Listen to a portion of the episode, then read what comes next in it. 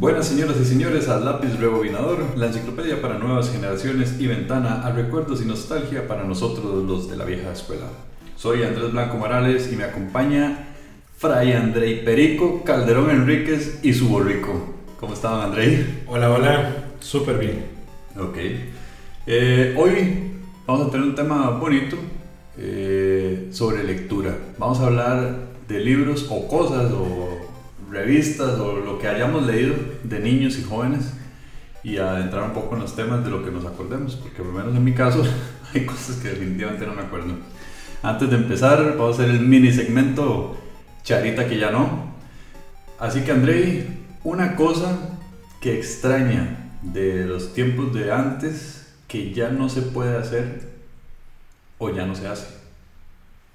Bueno, precisamente en relación a los libros, Em, creo yo que antes había más opciones a precios más cómodos para poder acceder a libros de aventuras, libros, em, sobre todo pensando en el público infantil. Ah, ok. Sí, sobre todo pensando en el público infantil, que ahora realmente hay muy pocas librerías a precios exorbitantes para poder acceder. Antes era más barato y por ende nosotros teníamos mayor posibilidad de... Eh, pues de divertirnos y, poder dejarnos llevar a esos mundos de fantasía o, o mínimo de, de, generación de preguntas que eran los libros en la época de nuestra infancia. Y de hecho para mí ya han dejado de existir más bien casi que por completo, porque han sido sustituidos por videos de YouTube, por... Correcto. Hay, tal vez hay tabletas y cosas así que sí tengan lectura, pero libros como tal, que el papá saque el rato para leerle el cuento, que eso pasaba antes pues sí, yo siento que sí, estoy de acuerdo con eso. En efecto. En mi caso, lo que traía de cosa del pasado, que ya no se hace, o al menos se hace como mucho menos, es el famoso señor de los copos. Ese señor que cuando eran las 3 de la tarde escuchaba uno la campanita donde venía ahí. Estoy hablando de lugares de la ciudad, ¿verdad? Al menos aquí en Costa Rica sí se, sí se tiende a ver señores que venden lo que llamamos copos o granizados. O raspados en otros o raspados países. en otros países eh, se tiende en, la zona de la playa y en las costas. Pero en la ciudad antes había esos señores que se pegaban unas caminadas los pobres empujando su carrito con, con el hielo. Y cuando uno escuchaba esa campana era fantasía, ¿verdad? Salíamos todos corriendo. Incluso me acuerdo una vez que yo no sé qué se le metió a mi mamá y sacó una olla de metal y dice: Vaya, dígale que le llena esto de granizo. y salimos corriendo contentísimos. Le decimos al señor que nos lo llene granizado, efectivamente hace todo el puñal raspado, le echa sirope, hace todo. Comimos un poco y se guarda eso para más tarde. Claro. el hijo puta hielo ya se había derretido un poco. Y, cuando lo sacamos después para comerlo era un tuco de, de, de hielo saborizado. Pero sí, esa era nuestra sección Charita que no. Bueno, y antes de seguir con el tema de los carritos, es curioso porque en efecto siguen existiendo carritos de helados, sobre todo de una marca bastante conocida, em, pero ya es muy poco el vendedor ambulante de este tipo de cosas, exceptuando en ciertos parques, etc. Y obviamente eh, la parte de, de seguridad higiénica eh, sigue siendo cuestionable, siempre ha existido, pero digamos que sigue siendo cuestionable. Pero me hace gracia debido a que para yo ir a mi trabajo, que es en Sabana, yo hago un recorrido y tengo que pasar por una sección de Barrio México, eh, un poquito más abajo de un salón de baile aquí muy famoso en San José que se llama Castros. Ok, para la gente que no es de Costa Rica, están viviendo en ese momento el dilema que es dar direcciones en Costa Rica. Correcto. Sí, eso es, otro tema importante. Entonces, un poquito más para bajito de Castros, uno dobla hacia la derecha y hay una esquina concreta donde es la esquina de los carritos de los helados, porque ahí es donde guardan los carritos o hay un acopio de carritos de helados de todos los vendedores ambulantes de helados de helados pinos, que es la empresa esta que nos está patrocinando el día de hoy. Ah, Entonces, eh, es bastante curioso porque uno pasa y siempre hay un carrito de helados afuera y adentro se ven todos los otros carritos de helados donde este vendedor tiene que ir hasta ese punto tomar su carretilla, ¿verdad? Su carrito y ya luego salir a vender y me imagino que hasta altas horas de la noche. ¿Cuánto tiempo podrán estar en la calle antes de que el helado ya se derrita? Ni idea, ni idea cómo se Qué curioso, ¿no? El proceso. Pero bueno. Pero antes era más artesanal todavía. En ah, ese caso, claro. Los helados empacaditos y todo. Es que antes era un señor. Con una marqueta de hielo y un. Ajá. Y, y, y, el, y el, la marqueta de hielo protegía con acerrín. Entonces sí, usted llegaba y le decía, hagamos un helado y con las manos, así como las andaba empujando. Sacaba el acerrín, sacaba el raspador. Todo a mano, ¿verdad? Porque no sé si usted ha raspado como esas raspadoras de antes. Sí. Es un dolor y se enfría al punto que la mano duele y todo, no, es más que breteada. Completamente. Bueno, cayendo en el tema entonces. Eh, queríamos hablar de lectura. Particularmente voy a darle un poco de crédito más a Andrei porque yo siento que Andrei como tal tuvo una influencia bastante grande en mi vida en lo que respecta a la lectura. Si bien eh, mis papás siempre me compraron libros, me acuerdo que una madrina me regalaba muchos libros y todo, pero Andrei siempre fue más lector que yo, incluso me inculcaba, mira, me leí tal cosa, entonces eso me daba la curiosidad a mí de también involucrarme en el mundo de la lectura. Entonces para iniciar, dado que Andrei fue el que más me empujó por ese lado, adelante. ¿Cuál es su primer libro o qué es lo que recuerda? No solo hablar de libros, pero puede ser algo que aconteció alrededor de la lectura. Bueno, es curioso porque, bueno, tal como lo dice Andrés, yo desde muy pequeñito me gustó muchísimo la lectura. Y sobre todo inculcado por mi abuelita. O sea, que, que tal vez en otros programas hablaremos de las historias. Em, que a ella le encantaba también la lectura. Entonces, eh, después de la escuela, era tradicional que mis hermanillos y yo fuéramos a tomar café a la casa de mi abuelita. O sea, era típico. Uno volvía al colegio, almorzaba en la casa y casi inmediatamente alístese, agarre un bulto, mete todos los chunches, los juguetes, los cuadernos para hacer la tarea y va para donde la abuelita. Y entonces eran tardes bastante amenas, tardes que aprovechaba y mi abuelita me leía cuentos o me inculcaba, por ejemplo, los famosos libros de colorear y pintar que también han desaparecido. Eh, y los que hay ahorita son más como de son para gente adulta ahora, es, es curioso. Correcto. Entonces, bueno, eh, así que mi primer recuerdo es ese, el de mi abuelita leyéndome historias y libros, que casi el 100% de las veces no eran para nada idénticos a lo que realmente estaba escrito. ¿Qué quiere decir? La abuelita se sentaba con uno, comenzaba a contar el cuento, pero iba desviando el cuento y realmente no leía nada, sino que iba interpretando y generando su propia versión del cuento. Entonces era bastante curioso. Em, obviamente nosotros aquí en Costa Rica, creo que todas las familias eh, se acuerdan de un famoso libro para aprender a uno a hablar y a escribir Paco y Lola. Correcto. Paco y Lola, de hecho lo tengo en la lista, es uno de los libros de, para aprender a leer y escribir más machistas que existen en el mundo. De hecho, a la fecha yo creo que ahora sí está prohibido, ¿verdad? Ya ese libro no, se usa, no, se usa. Pero muy curioso porque todo era sumamente machista.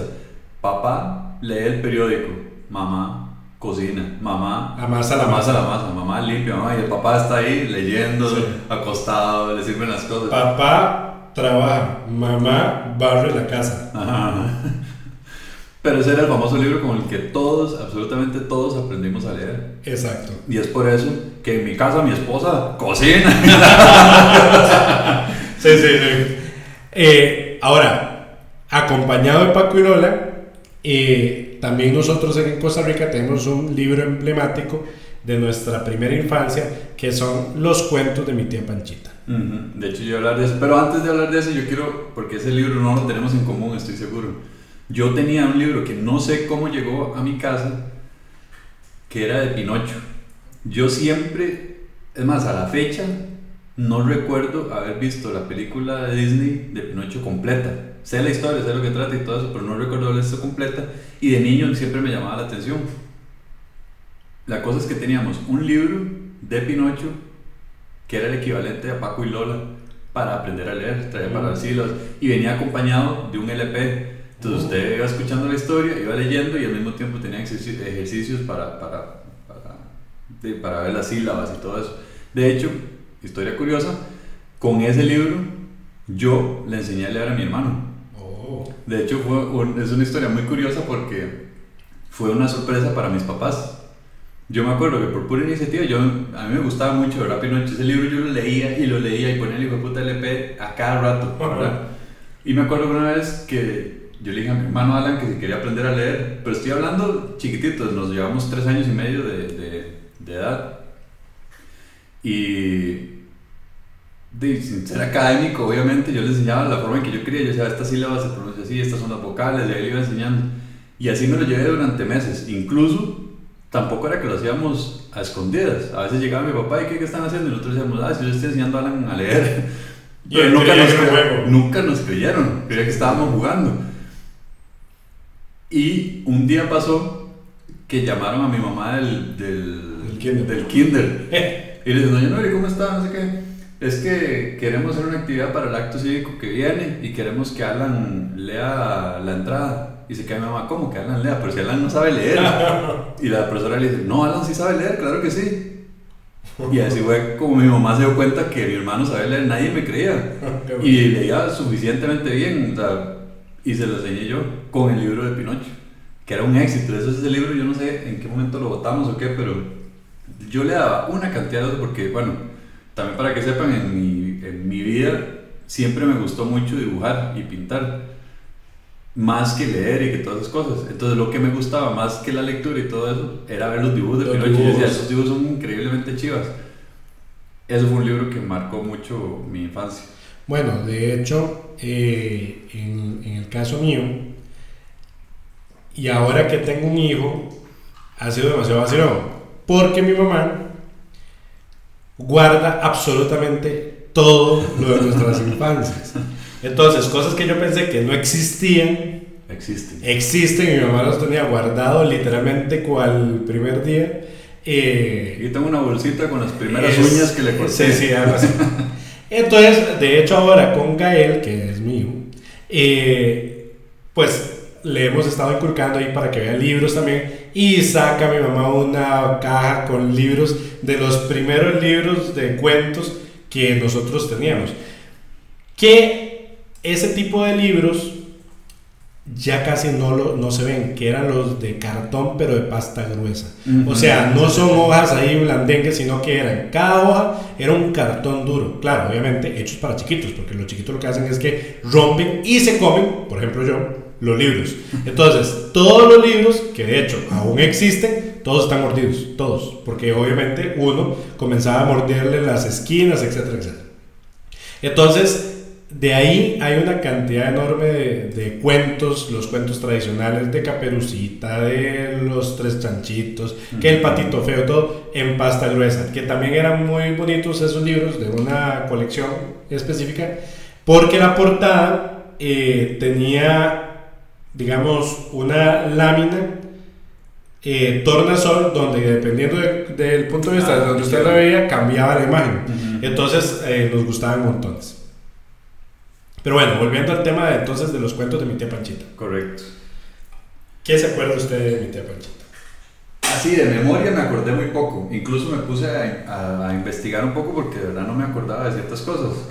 Sí me acordaba de cuatro cuentos en específico que me acordaba la trama. Había otros que mejor ni los apunté porque de verdad no me acordaba nada, nada, nada. Y es muy curioso leerlos ahora en la adultez, ahora hablamos de eso. Pero me acuerdo de cuatro en específico. El cuento que se llama Escomponte Perinola, de la cucarachita mandinga, de Domingo 7, y un cuento que se llama, hay un montón de Tío Conejo, pero hay uno en específico que se llama Tío Conejo y Tío Coyote. Ese me hacía demasiada gracia. Bueno, para explicarle a la gente que nos está escuchando, eh, estos cuentos de mi tía Panchita, de Carmen Lira, que fue la escritora, son emblemáticos para el costarricense. Plagiados. Tanto es así que eh, en uno de los billetes nuestros pues aparece el rostro de Carmen Lira y incluso hay dibujos esbozados de, de Tío Conejo, etc. Carmen Lira crea un mundo de fantasía plagado de seres humanos y animales y esos animales tienen conductas de humanas, de seres humanos. Y a todos les pone el nombre de tío o tía. Entonces podemos hablar de tío conejo, de tío coyote, de tía gallina, etc.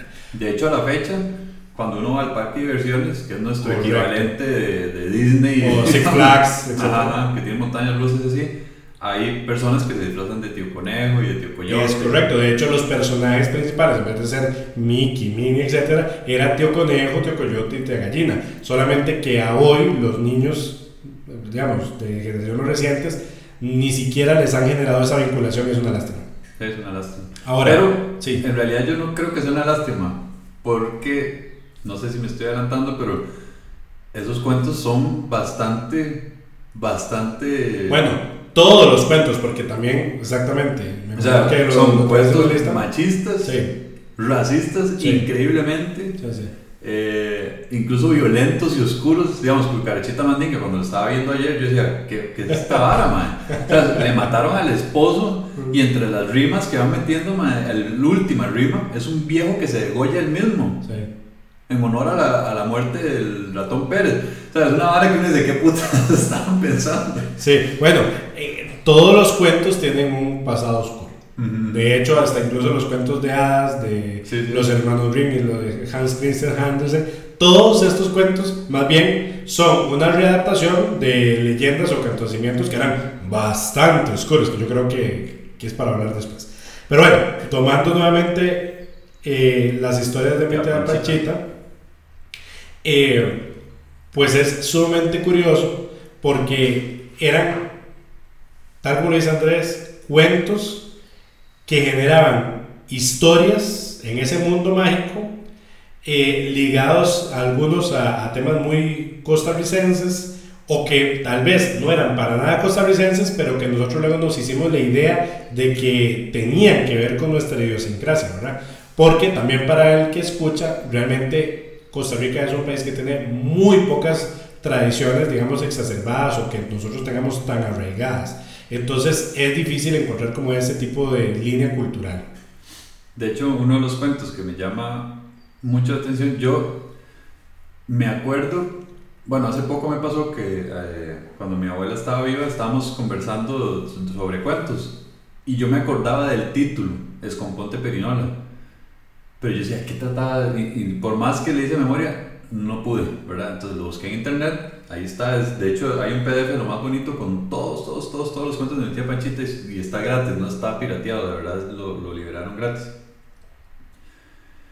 Y fue una sorpresa leer ese cuento porque si yo era súper bonito y así, pero es un libro que lo que enseña es que el hombre tiene que proveer, que el hombre tiene que usar la violencia contra su esposa y sus hijos para que le hagan caso o sea, la historia trata, ¿usted se acuerda de qué trata, no?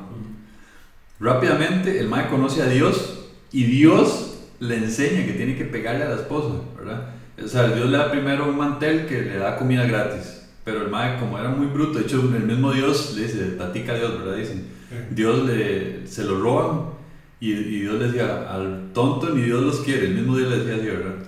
Frase que luego, de hecho, quedó aquí para Costa Rica. Correcto, de hecho, la gente la dice muy, muy comúnmente.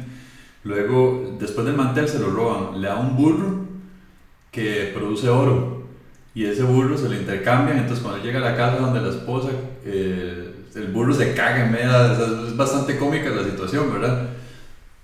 Pero siempre la esposa y los hijos, como el madre no trabajaba o estaba sin trabajo, lo madreaban, ¿verdad? Le decía, es que usted es un viejo inútil, no sé qué, no sé cuánto.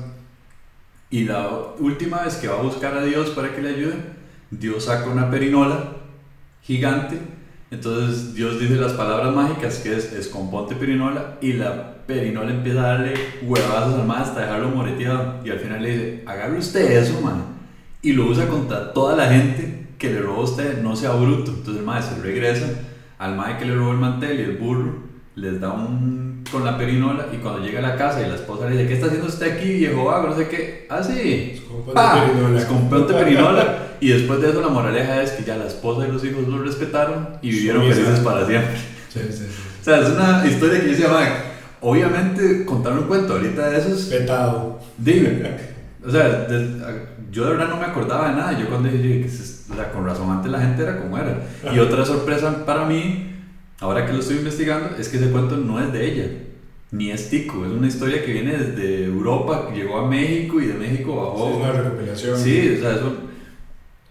Y nosotros vimos engañados pensando que Carmen Lira, la, no sé qué otros cuentos de ella serán robados, pero es bastante curioso. Ahora, una historia, bueno, a menos que tenga algo que aportar sobre Escombos de Perinola, André. No, sí, ah, bueno, muchas gracias. Ve a ver, porque si no es Escombos de Perinola. otra, otra historia que sí es muy graciosa, para mí al menos es la de Domingo 7. Sí, excelente. ¿Sí la recuerdan? Sí, las brujas. a ver, cuéntamela.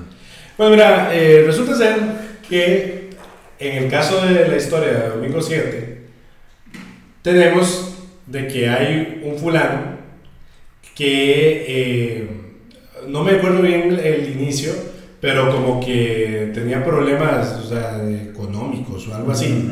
Y entonces... Y andaba como perdido en el bosque. Andaba perdido en el bosque y de repente comienza a escuchar unos cánticos a lo lejos, se acerca a un lugar específico donde escucha donde vienen los cantos y se encuentra que es una reunión de brujas. Porque nosotros tenemos una, un, la que, un aquelarre. ¿Eh? Un aquelarre. un aquelarre, una reunión de brujas. Ah, bueno, sí, sí, como la de ayer. bueno, el punto es de que entonces estaban las brujas todas cantando. Eh, lunes, martes, miércoles 3. Lunes, martes, miércoles ah, 3. Y entonces. Con voz de brujas, Con voz de brujas, por supuesto. Lunes, martes. Exacto. Y de repente entonces él dijo, no, pues esta son está buenísimo, ya estoy cansado de escuchar el despacito y todo. Entonces digo, yo, y dijo, entonces lunes, martes, miércoles 3, jueves, viernes, sábado 6. Y las brujas dijeron, ¿quién dijo eso? Está buenísimo, ya hicimos un reggaetón. Y entonces... Y llamaron a meter, Y llamaron, sí. Entonces estaba lindísimo el tema. Bueno, y el punto de que todas las brujas, eh, para no, es que el hombre tenía un huecho. ¿Qué es eso? Como un, huecho. es un bocio. Ah, yo creo que el huecho es lo que sostienen los pellejos. Un huecho, o sea, en otra palabra, un bocio. Este hombre tenía un cáncer de tiroides muy avanzado. Y, dice, y entonces tenía esa masa en el cuello. Entonces, resulta ser de que las brujas dieron, como usted hizo esta eh, canción tan impresionante y ahora muy probablemente vamos a estar eh, inscritos en los Billboard, entonces le vamos a quitar el huecho. Y con su magia le quitaron el huecho. Entonces el hombre se va para el pueblo contentísimo y cuenta la historia. Y resulta ser que había otro fulano. Un vivazo, un vivazo. Un vivazo, que era bien egoísta y dijo, no, yo voy a, a buscar a las pruebas y les voy a decir que me haga millonario o lo que sea.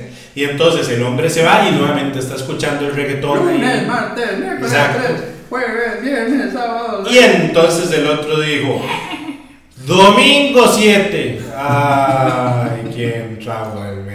No, entonces se paran todas las brujas. ¿Quién osó decir domingo 7? Y por la culpa de ese hombre, eh, eh, por, por, haber metido las patas, porque salió con un domingo 7, frase también que es ahora emblemática aquí en Costa Rica, entonces las brujas se enojan y no solamente le dejan la joroba, que creo que era lo que tenía, sino que le ponen el huecho del otro que le habían cortado. No, hombre, buenísimo. Sí, ahí viene el Netflix, domingo 7. Así es. Entonces, cuando alguien está con una conversación y sale con una tontera que no va relacionado con la conversación o es un chiste malo, todo el mundo dice. Salió como un domingo 7. domingo 7, de ahí el dicho. Ese es una historia muy graciosa. Y bueno, eh, y así hay un, sinnúmero de cuentos de, ah, sí, son un de Panchita. De los de Tío Conejo son montones. Correcto. Montones. Donde Tío Conejo era Llámese un Box Bunny. Un Box Bunny, exactamente, porque era igual, en el sentido de que era sumamente inteligente, vivo siempre se salía con las suyas, le hacía la vida imposible al resto de los animales, etc. Es muy interesante ahora que estamos hablando del tema de plagio, pero yo creo que es mucho de tema cultural.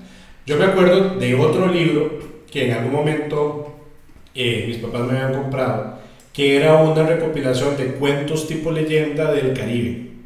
Y ahí eh, en esas leyendas del Caribe se hablaba de maese araña. Maese, araña. Y entonces ese maese araña eh, hablaba con todos los hermanos animales. Entonces él era maese araña, que era un negrito de estos de las islas, etcétera, que tenía capacidad de hablar con todos los animales y las historias son muy parecidas a las de mi tía Panchita, pero no le habla de tío o tía, sino de hermano o hermana, hermano ballena, entonces muy interesante, como que se repite en los países este tipo de, de anécdota. Correcto, correcto. Otro libro que yo siento que influenció mucho, yo no sé qué tanto lo influenció a usted, pero yo no sé por qué, vuelvo a lo mismo, las ilustraciones me gustaban mucho, pero más allá de las ilustraciones, el texto me quedó mucho al punto que yo siento que comparado a otra gente, usted y yo, no sé, usted, ahorita yo he cambiado mucho en todo, pero digamos, siempre que fuimos muy educados, siempre respetamos mucho lo que hablamos en otros programas el libro que se llama El Niño Educado. ¿No se acuerda?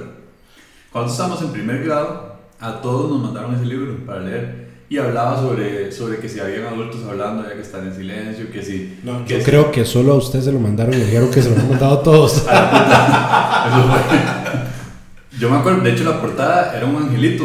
Ah, sí. Salió un carajillo ahí con... No se acuerda, ¿verdad? Pero sí, me acuerdo que todos lo tenemos que leer y hablaba de eso de, de, que si usted encontraba a un adulto mayor en la calle, ayudarle a cruzar la calle, sí, ayudarle las, normas de, las normas de cortesía. Y yo me acuerdo que de verdad me quedó. Y, y, lo gráfico también. Ajá, y traía gráficos de cómo hablaba de cuánto tenía que dormir un niño. Entonces decía, si usted es niño tiene que dormir 8 horas. Y está, todo, todo eso yo me acuerdo. Bueno, de hecho, hablando también de esos libros de la primera infancia, me acuerdo que en el colegio nos habían enviado en la época de preescolar los famosos cucuyos. Cucuyo. Que eran unos libros de ejercicios eh, donde uno ahí mismo hacía ejercicios prácticos de kinder, eh, pero venían trabalenguas y venían ah. canciones y cosas, y esos trabalenguas y esas canciones, pues a uno le quedaban y, también le gustaban mucho. Sí, hablando de algo parecido a eso, que no eran libros, yo más que libros también traigo cosas que leía. Y una de las revistas que me encantaba, que nunca la vi que la vendieran en otro lado que no fuera dentro de la escuela, la revista Bambi. Bambi. Ajá. Sí, aparentemente era del, del, circuito educativo. ¿Será eso? No sé, sí, porque nunca la vi fuera. Y, y, se coleccionaban, las mamás las coleccionaban, las coleccionaban. sí, traía trabalenguas, traía adivinanzas, traía para pintar, traía cuentos. Y me acuerdo que cuando, no me acuerdo con qué frecuencia se vendía, no sé si era mensual, pero me acuerdo que cuando salía una, Uf, era lo mejor para mí porque era colorear, era hacer un montón de cosas y eso todo me Bueno, hablando también de revistas de ese tipo, estaba la famosa revista Tambor. Tambor, ya lo tengo aquí en la lista también, es. Esa revista para mí me marcó rajado porque traía cómics. De hecho, la, la primera revista Tambor era buenísima y traía un cómic, yo no sé si recuerda, que se llamaba Los Cinco Amigos. Claro. Buenísima que era cuando eran niños. Ya más adelante, cuando la revista empezó a crecer, hicieron las de lo que hacen las mancas y crecieron y ya trataba de cuando estaban en la adolescencia. Y eventualmente la revista Tambor creció una vara feísima, ya orientado de como adolescentes, más que sí, niños. Más ya traía más como cosas de farándula y cantar. Era una mierda de revista. Porque, y bueno, la, revista Bambi se llamaba Bambi porque de hecho el icono principal de la revista era un Bambi. O sea, de, Disney. De Disney, replagio. Y en el caso de de la revista Tambor era un tambor muy correlacionado con el 15 de septiembre de Costa Rica y todo, o sea, muy, todo eso se ha perdido y que es vital. Hoy tanto que hablan de buscar inculcar, por ejemplo, valores cívicos o el civismo, desde la parte de conducción vial hasta el respeto de lo, de lo que ustedes quieran, es porque también se han perdido todos estos instrumentos que hoy por hoy de, Vamos a ver, sería sumamente interesante tener un tipo de revista virtual, tal vez, ya no tanto en físico, sobre todo pensado en, en, en la infancia, ahora más virtual, etc. Muy parecido a Tambor, donde salían historias, salían eh, anuncios de, por ejemplo, lo que pasaba en el parque de diversiones, de actividades sociales, etc. Rompecabezas. Rompecabezas, etc. Muy bonito. Esa revista, de verdad, me acuerdo, yo no sé por qué me acuerdo específica, bueno, sí sé por qué, hay una de mis películas favoritas no porque sea buenísima, pero es que de verdad es entretenida, es Back to the Future.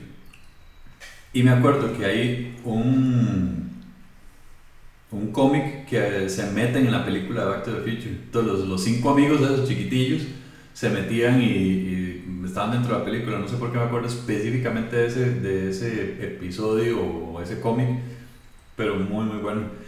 y me gustaba muchísimo. O sea, esa revista de verdad la leía demasiado. Y, y, no solo era que la leía y ya la dejaba, la leía y la volvía a leer y la volvía a leer. Y tres, cuatro, cinco veces el mismo cómic y me encantaba. Es todo lo dibujos, todo lo que son patrones, digamos, lo que eran laberintos y cosas así. Me encantaba hacer, no sé, tal vez por eso me orienté por la ingeniería, pero eh, me gustaba muchísimo.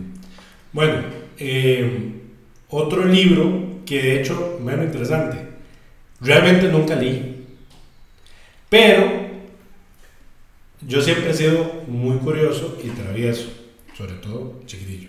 Y al igual que Andrés, la, el tema visual me llamaba muchísimo la atención. Quién sabe en la mente de uno qué, qué ideas se hacía, etc. Y había un libro de que hoy sé que es de Carlos Luis Fallas, de Calufa, que se llama Los cuentos de Tatamundo. Mm, ¿Por qué me suena? Que eran parecidos como los cuentos de Mete Pachita, pero un poco más adultos, porque obviamente eran Calufa eh, pero lo tenía en el anaquel mi papá y en la biblioteca de la casa.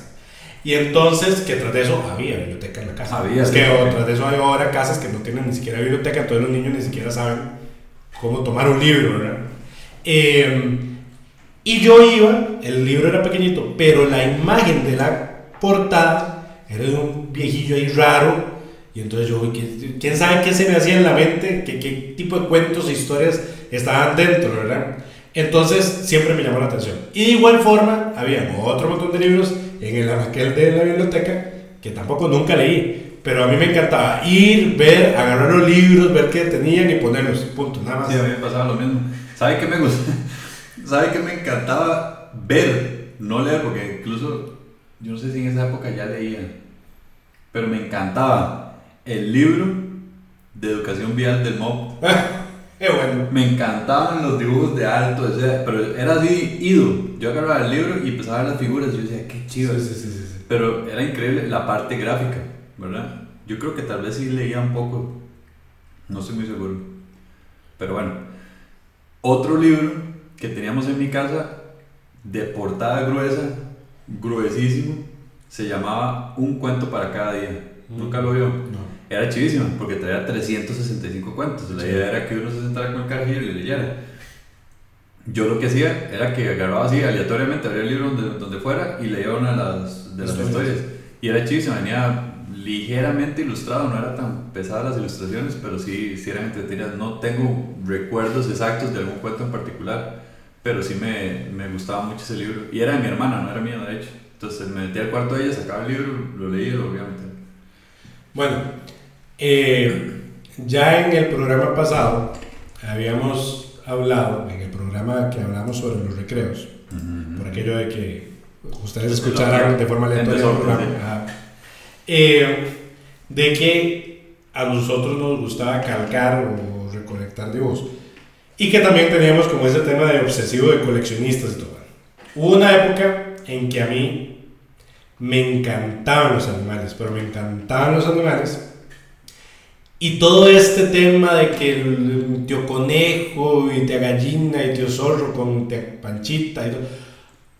Yo en mi mente quería saber todos los animales del mundo. ¿Cuáles son todos los animales del mundo? ¡Wow! Y en ese entonces, en Costa Rica, se pasaba un programa que también dejó de pasar, nuevamente, lastimosamente, que era famoso Planeta Azul, que era como el National Geographic de esa época. Yo me acuerdo que ese programa no me gustaba. Sí, porque era muy, muy adulto. Sí, era muy, adulto. me acuerdo que me iba a quedar donde mis abuelos a dormir. Y en esa época no hay cable, no hay Netflix, no hay nada. Era Canal 7 en la noche, Planeta Azul y yo de Pérez, bueno, viendo la valle. Exacto, pero ojo, ojo, ojo lo que yo hacía. Cuando yo aprendí a calcar, que por cierto calcaba muy bien, yo entonces, cuanto libro de animales hubiera, yo lo agarraba y calcaba el animal. Yo esperaba a que dieran Planeta Azul y en mi mente yo agarraba un papel de, bueno, que también la gente no, no va a saber, el famoso, el famoso papel de cebolla o papel de pan, que era con el que envolvían las manos de pan aquí los panaderos o lo que sea. Yo agarraba ese papel, lo ponía sobre la pantalla del televisor y calcaba. En la, Obviamente quedaba pésimo. Ahí hay que ver quién era el animal de verdad. Obviamente quedaban pésimos los animales. Yo coleccionaba esos, esos, esos dibujos. Eh, es más, mi mamá dice, pues yo no me acuerdo, porque también de forma típica, a mí, nuevamente, como me llamaban tanto todo el tema de los animales, me gustaban fábulas como Los Cariñositos, como My Little ah. Pony, etcétera, etcétera. Entonces yo, y tras de eso, como en el caso de Los Cariñositos, My Little Pony, los Transformers, todo eso, cada uno de los personajes tenía un dibujo, por ejemplo, qué sé yo, si Cariñosito era eh, el, un arco iris, entonces lo hacía diferente. Entonces, ay, qué rebelde. Ojo, lo curioso. Era como el como el tatuaje de cada uno de los bichos, ¿no? sí, sí. Ojo lo curioso. En un momento determinado llega una película de los osos cariñosos donde ya no aparecen solo osos, sino que llegan a un bosque y resulta ser que eran otros animales. Aparecía un león y un mapache y todo y yo. No puede ser posible. También hay animales con tatuajes. y entonces yo dije, ¿y qué pasa si comienzo yo a calcar, a hacer mis propios dibujositos? Y aparentemente dice mi mamá que yo no solamente los hacía, sino que los vendía. el dibujo. Era muy lucrativo en ese entonces. ¿Y quién se los compraba? Ah, no tengo Sus abuelos. No sé. el punto es de que bueno, los vendía. Em, entonces, todos los libros que tenían animales, etcétera, para mí eran de maravilla. Los dinosaurios. Volviendo al tema anterior, André y yo abríamos los libros de dinosaurios para calcarlos. Correcto. En ese entonces digamos, obviamente las dos, eh, las dos librerías más emblemáticas aquí en el país, históricas, son por un lado la Universal y por otro la Alemán. Entonces, siempre para Navidad o para los cumpleaños, etcétera, pues uno iba uno, uno con los papás a las librerías y pasaba viendo todos los libros y a ver qué escogía. Y mis papás, como se dieron cuenta desde el principio que a mí me gustaba mucho la lectura, siempre buscaban librillos delgadillos, pero mm, para niños o para adolescentes, de los temas más diversos, entonces de animales, de dinosaurios, etc. Y a mí me encantaba coleccionarlos. Sí, muy chévere. No sé si este cuenta como tema de lectura. Bueno, sí, puede ser que sí. Sí, sí, sí, sí. El periódico. El periódico, claro. El periódico. ¿Y qué parte del periódico? Porque tampoco voy a decir que yo estaba ahí, yo con la pierna cruzada en un café, viendo los sucesos. Cortaron la cabeza a los tres años. No, lo que había un suplemento que venía en el periódico más famoso de aquí del país también, que se llamaba Surquí. Ah. Que de hecho ese periódico era el que imprimía la revista Tambor. Entonces la revista Surquí, que venía como un suplemento, creo que era los miércoles, era como una mini revista Tambor. ¿Y usted fue parte del club de Surquí? No. Yo sí. Yo tuve carnet del club de Surquí. Ah, Y a mí me llegaban libros. ¿Cómo hago para pertenecer a ese círculo? Ya no. Tan exclusivo. Sí, era muy exclusivo. Era como una sociedad secreta, era masón.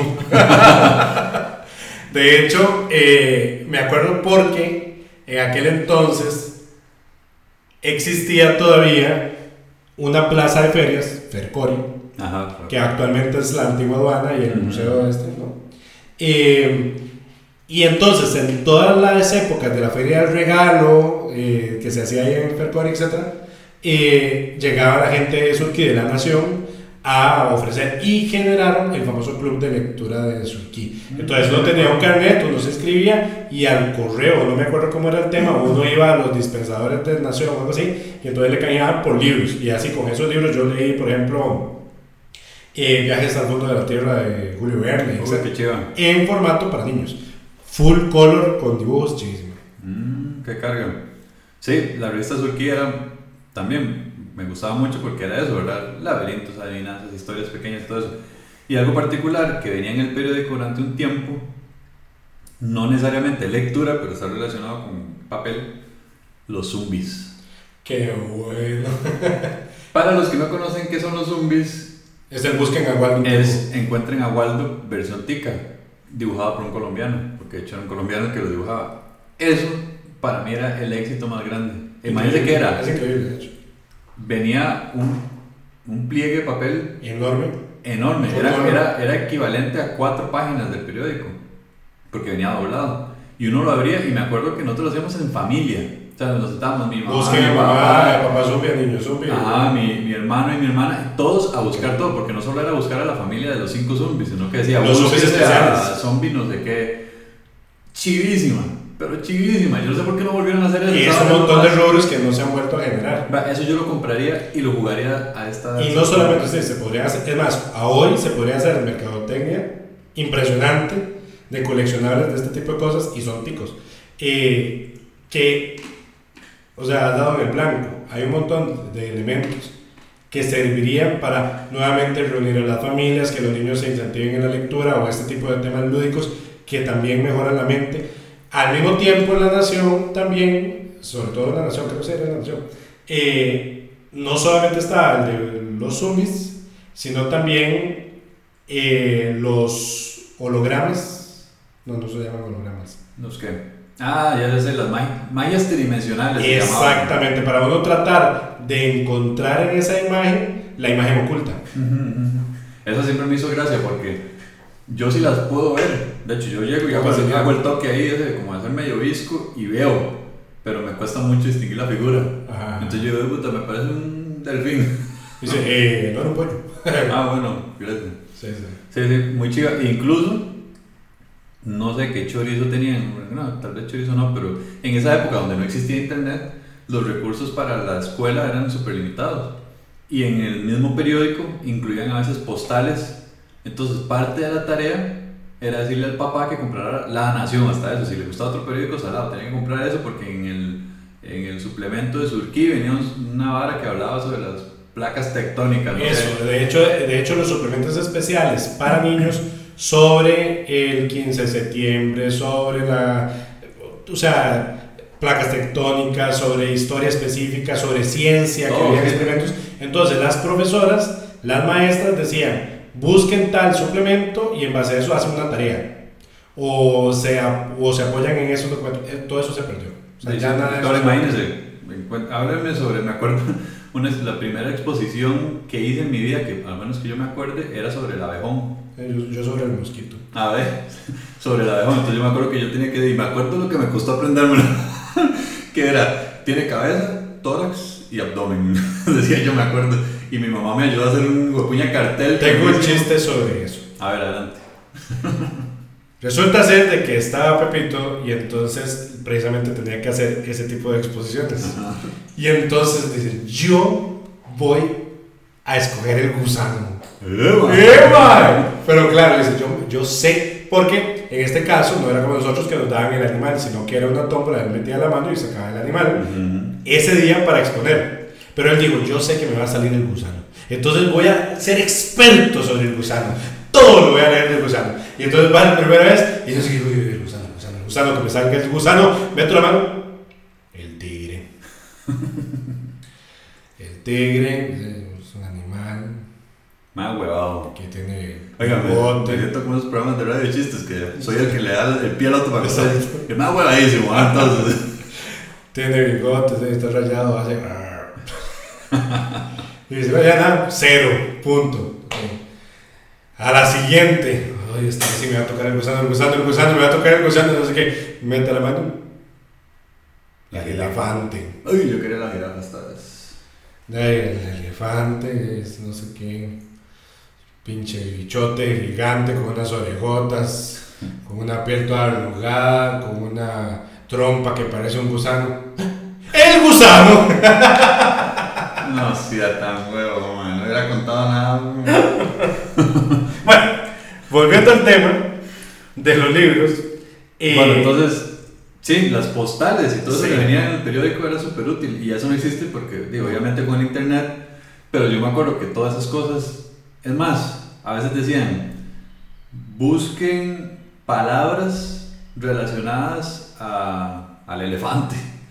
Entonces había que ir al periódico a recortar palabras, que fueran así. Y pegarlas en cuaderno. O si estamos viendo las bisílabas. Vaya, recórteme 20 palabras bisílabas. Yo no digo como idiota toda la tarde recortando cosas. Así es. Independientemente, bueno, no sé cómo será ahora la educación, la verdad, pero yo no sé si lo mandarán, pero imagínense, la motora fina, el hecho de buscarlas, o sea, de verdad, Así es. eran otros tiempos. no, hoy por hoy las tareas las hacen los papás. Ahora, em, precisamente asociado con este tema de lectura, están los álbumes. Resulta ser que antes había, pero en cantidad enorme de opciones de álbumes, no solamente los famosos de Panini, sino que sacaban álbumes temáticos. Me acuerdo que había un álbum de mitología, eh, hubo una época de los parques nacionales con Brico, cierto, que, Era, que era una marca aquí de helados. Eh, y de bebida. Buenísima y de bebida, riquísimo. Riquísimo porque era como, Super fresco. como 95% azúcar y, 5% agua. Exacto. Y entonces se combinó esa marca con la parte ecológica y entonces uno coleccionaba los parques nacionales e incluso luego a uno le ponían de tareas de haga un dictado de lo que dice el árbol de Brico, o sea, cosas así.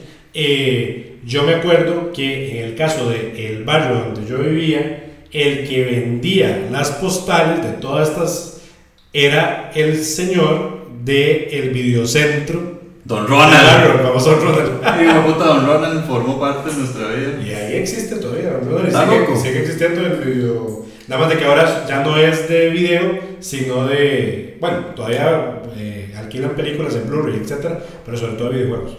Oye. Pero. El famoso Don Ronald. Era casi que de los 21 únicos eh, videocentros en esa parte de Moravia, Guadalupe, donde nosotros vivíamos. Ajá. Eh, y él era el que vendía las postales. Entonces uno iba donde Ronald, en este caso me quedaba al frente de la casa, cruzaba y compraba el paquete de postales. Para mí era buenísimo. Llegar a la casa y con goma, sí, resistó lo Brit. y de hecho me acuerdo que uno se le pasaba la mano con la goma, entonces la postal echa mierda porque sí, se me todo sucio. Sí, sí, sí, sí, sí. Chivísima. Otra cosa que yo leía mucho, enciclopedias en general. Me acuerdo que yo tenía un, tengo un tío abuelo que en ese momento vendía la Sociano 1 y había unas que no sé si... Eso era muy elevado, solo en fantástico la Sociano Me acuerdo que había unas, no sé si era marca Océano 1 para niños o si se llamaban diferentes, que traían personajes de Disney. De Disney, Ah, bueno, entonces sí, cuando yo iba a la casa de esa tía, yo era encantado porque obviamente lo mismo, los dibujos, yo decía, estos dibujos son increíblemente chidos, esto me ponía a leer las, las Yo tuve una colección de enciclopedias de Disney que eran blancas, de hecho un día yo estoy hablando con mi mamá, y creo que nosotros llegamos a tener como 20 tomos. Eh, y, y, desaparecieron. O sea, no sé qué, qué, ¿Qué se habrán hecho. Qué se habrán hecho. Muy yo creo que sí sé lo que pasó. Porque eh, existe un tema con las bibliotecas nacionales y eso se llaman las abuelitas. Que en el caso de las abuelitas no son las mamás de sus mamás, son unos bichos que es el comején, aquí en Costa Rica, que les llamamos abuelitas, y se terminan comiendo los libros. Y resulta ser de que el comején, eh, yo creo que terminó con comerse los libros y tuvimos que votarlos. Sí, sí, me acuerdo que se le hacía un montón de huecos a las páginas. Exactamente, exacto, exacto. Sí, las enciclopedias. Y hablando de enciclopedias, porque era parecido, nada más que era revista también, las famosas revistas de Escuela para Todos.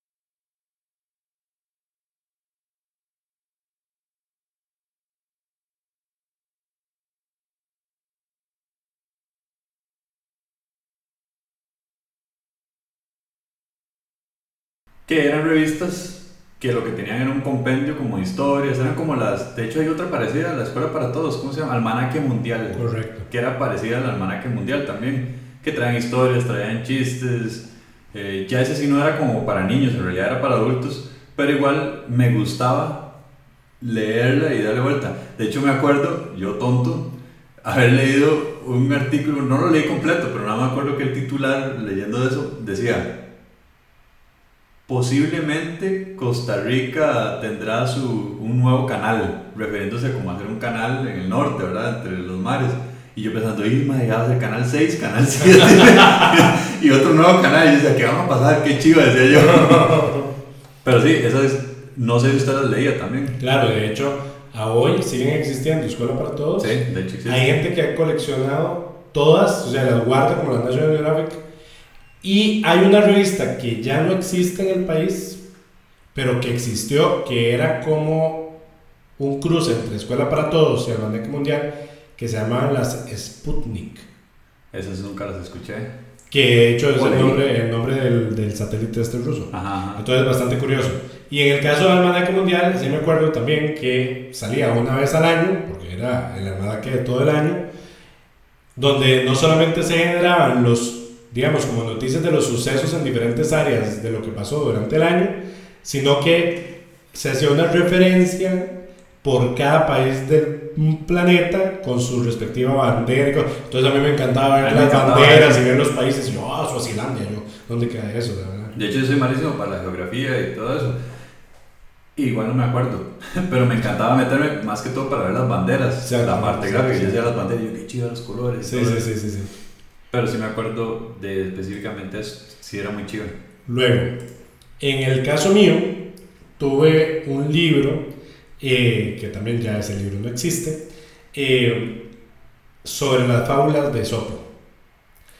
Eso es un libro clásico de un autor griego de hace eones, Esopo, y lo interesante del libro, nuevamente la parte gráfica, es que en el caso de las fábulas de Esopo son cuentos pequeños, bueno, fábulas realmente, eh, donde los personajes que intervienen son animales.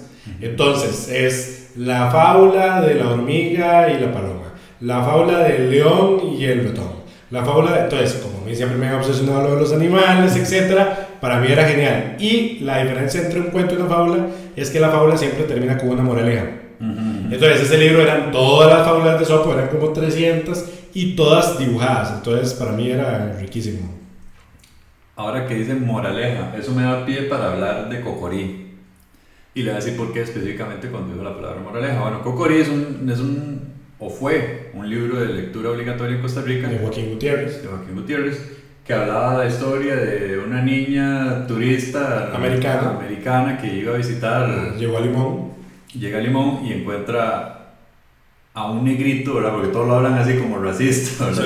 Sí, que un negrito, incluso, bueno, es bastante racista también. De hecho, es por eso que lo, lo prohibieron en, en las lecturas.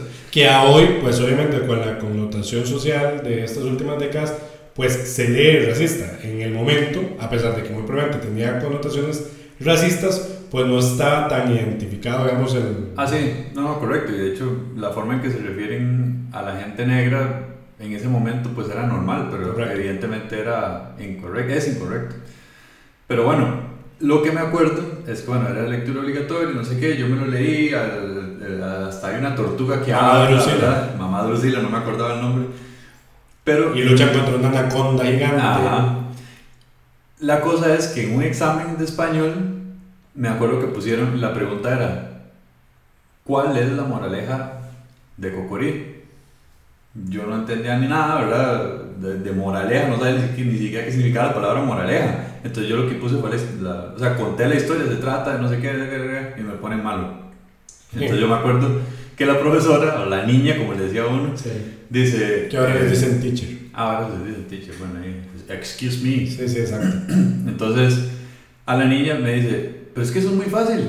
Me dice, la moraleja está incluso ahí escrita, en un párrafo, ahí está. Me dice, es esta, y me la señala. Y me acuerdo la moraleja, un minuto útil vale más que un año inútil. Y es una frase que sale ahí. Ahora, ¿por qué la profesora decidió que esa era como moraleja? No sé por qué putas. Y entonces yo me acuerdo que yo decía en, mi mente, ah, entonces los libros siempre en algún lado traen escrito la moraleja. Así La idea principal. no, la, moraleja. La moraleja. Yo decía, ya, ya entendí que la moraleja, ¿verdad? que es como algo que una enseñanza, pero entonces viene escrita en algún lado. Entonces, cuando uno lee el libro hay que buscar dónde está la moraleja, según yo, ¿verdad? Pero me acuerdo porque ahora que usted menciona la moraleja, yo me acuerdo que se me quedó y a la fecha me, me sé cuál es la moraleja de Cocorí. Bueno, de hecho yo también tengo apuntado Cocorí, porque realmente el libro es bastante bueno. Sí, es entretenido. Es entretenido, sí. Eh, bueno, porque trata de animales. Sí, sí, trata de animales. la serpiente, la tortuga. Es curioso. hablando de monotití.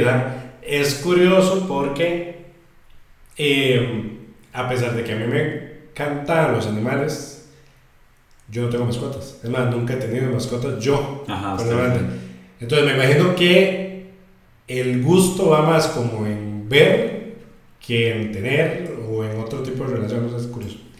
Bueno, y tenemos obviamente que hablar obligatoriamente de los libros de la serie Barco de Vapor.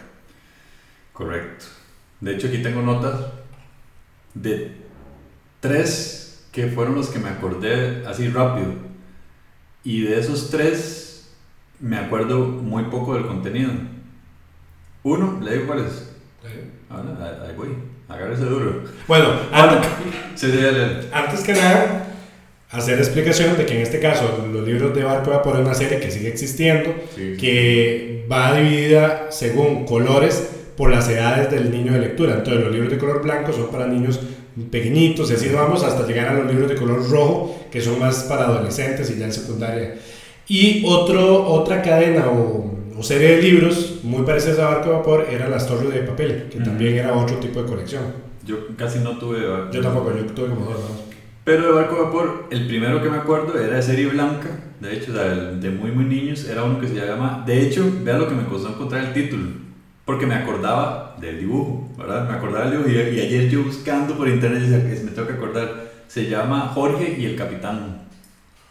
No me acuerdo muy bien la trama, era como, como una fantasía del niño que se montaba en un bus y el bus andaba como por el espacio y no sé qué, era sumamente corto evidentemente porque era introductorio a la lectura los dibujos no eran muy bonitos, pero la historia me acuerdo que la leía también. Es que eso es lo vacilón también. Los libros no los leía una sola vez, los leía dos, tres, dependiendo de cuál libro.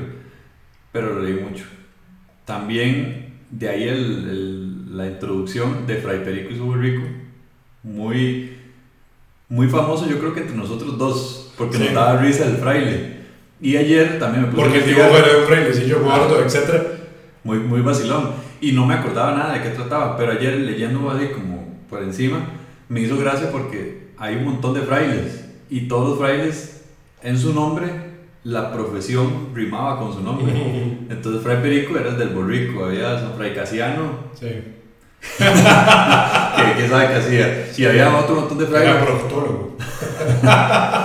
Entonces, todos tenían una, una rima ahí. Que de hecho, en realidad lo que vi es que el, el, libro como tal no tiene una trama, son como mini historias. Cada capítulo es una historia cortita y de, Bueno, de hecho, eh, también yo buscando, que también me acordé de Fray Perico y su rico, lo curioso es de que yo me acordaba que habían dos libros, que era Fray Perico y su rico, las sandías de Fray Perico, o Fray Perico y las sandías, o algo así. No, Fray Perico en la guerra. Y luego Fray Perico y las, las, las, y los piratas. Ah, entonces hay más. de que hay tres. Yo me acuerdo el de la guerra y, el de Puerto Rico. Bueno, para que vean interesante. También, vamos a ver, en diferentes momentos de primero, segundo, tercero, dejaban como lectura obligatoria uno de esos libros de la serie Barco Vapor, pero luego hubo otras épocas donde más bien a uno le dejaban a la libre buscar el libro.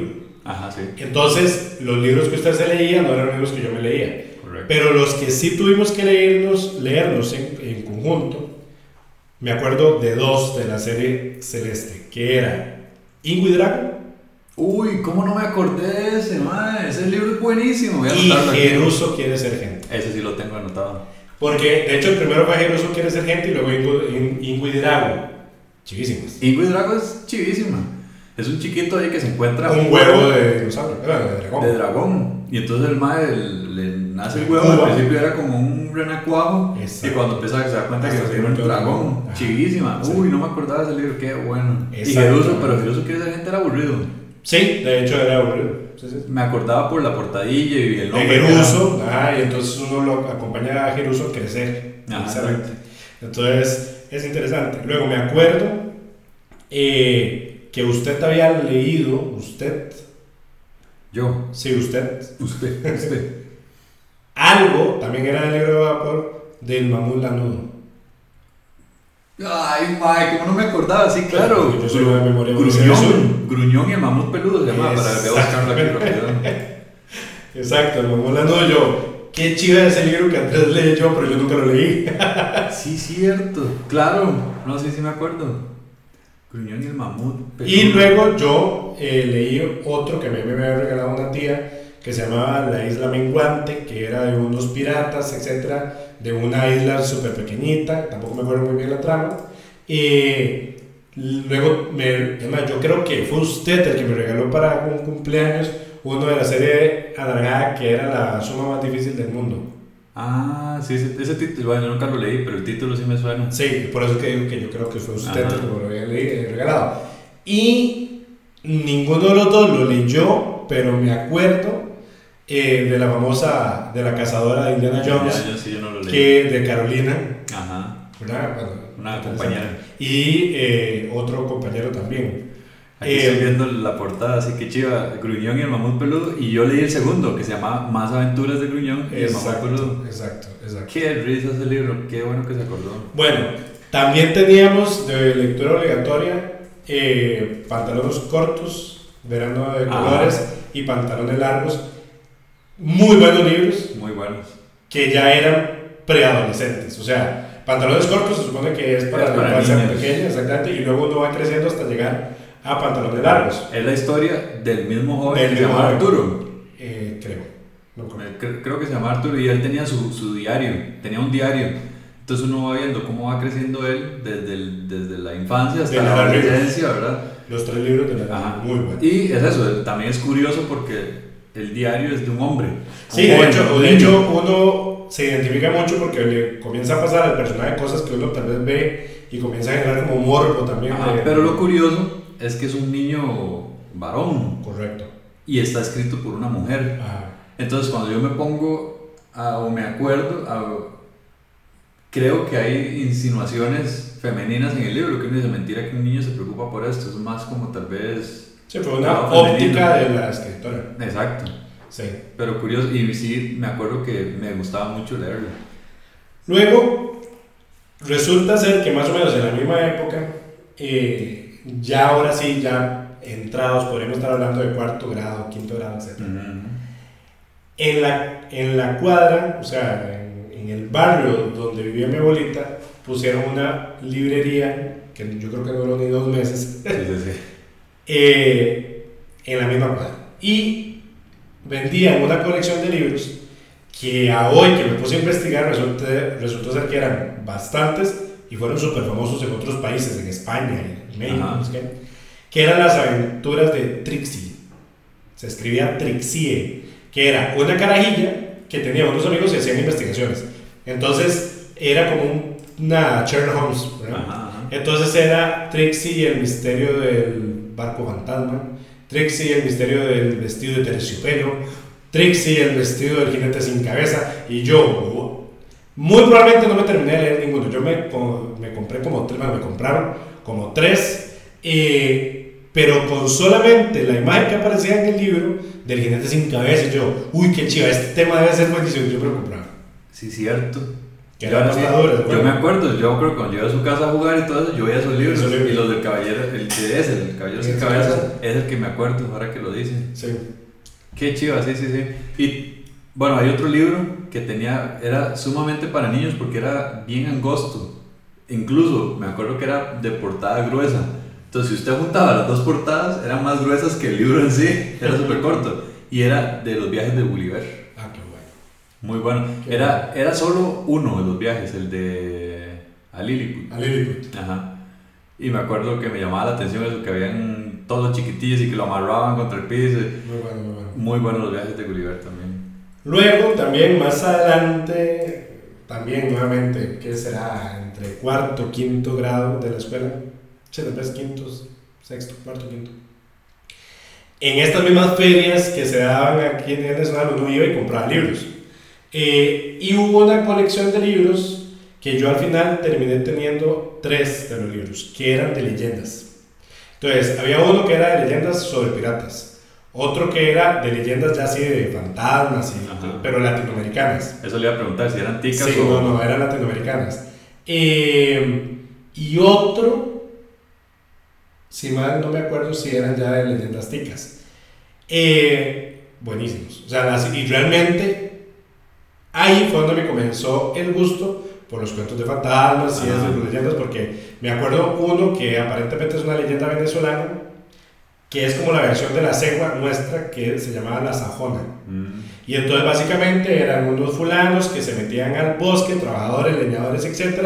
En la noche les aparecía una muchacha muy guapa, se los invitaban a estar entre ellos, a dormirse en la misma cama. Claro, obviamente un chiquitillo no piensa nada mal, pero de ahora más adulto pues podría pensar varias cosas.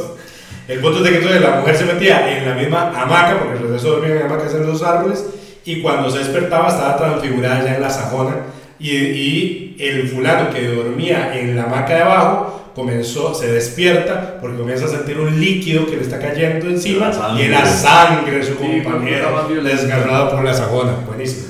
Y luego otro, también de una leyenda colombiana,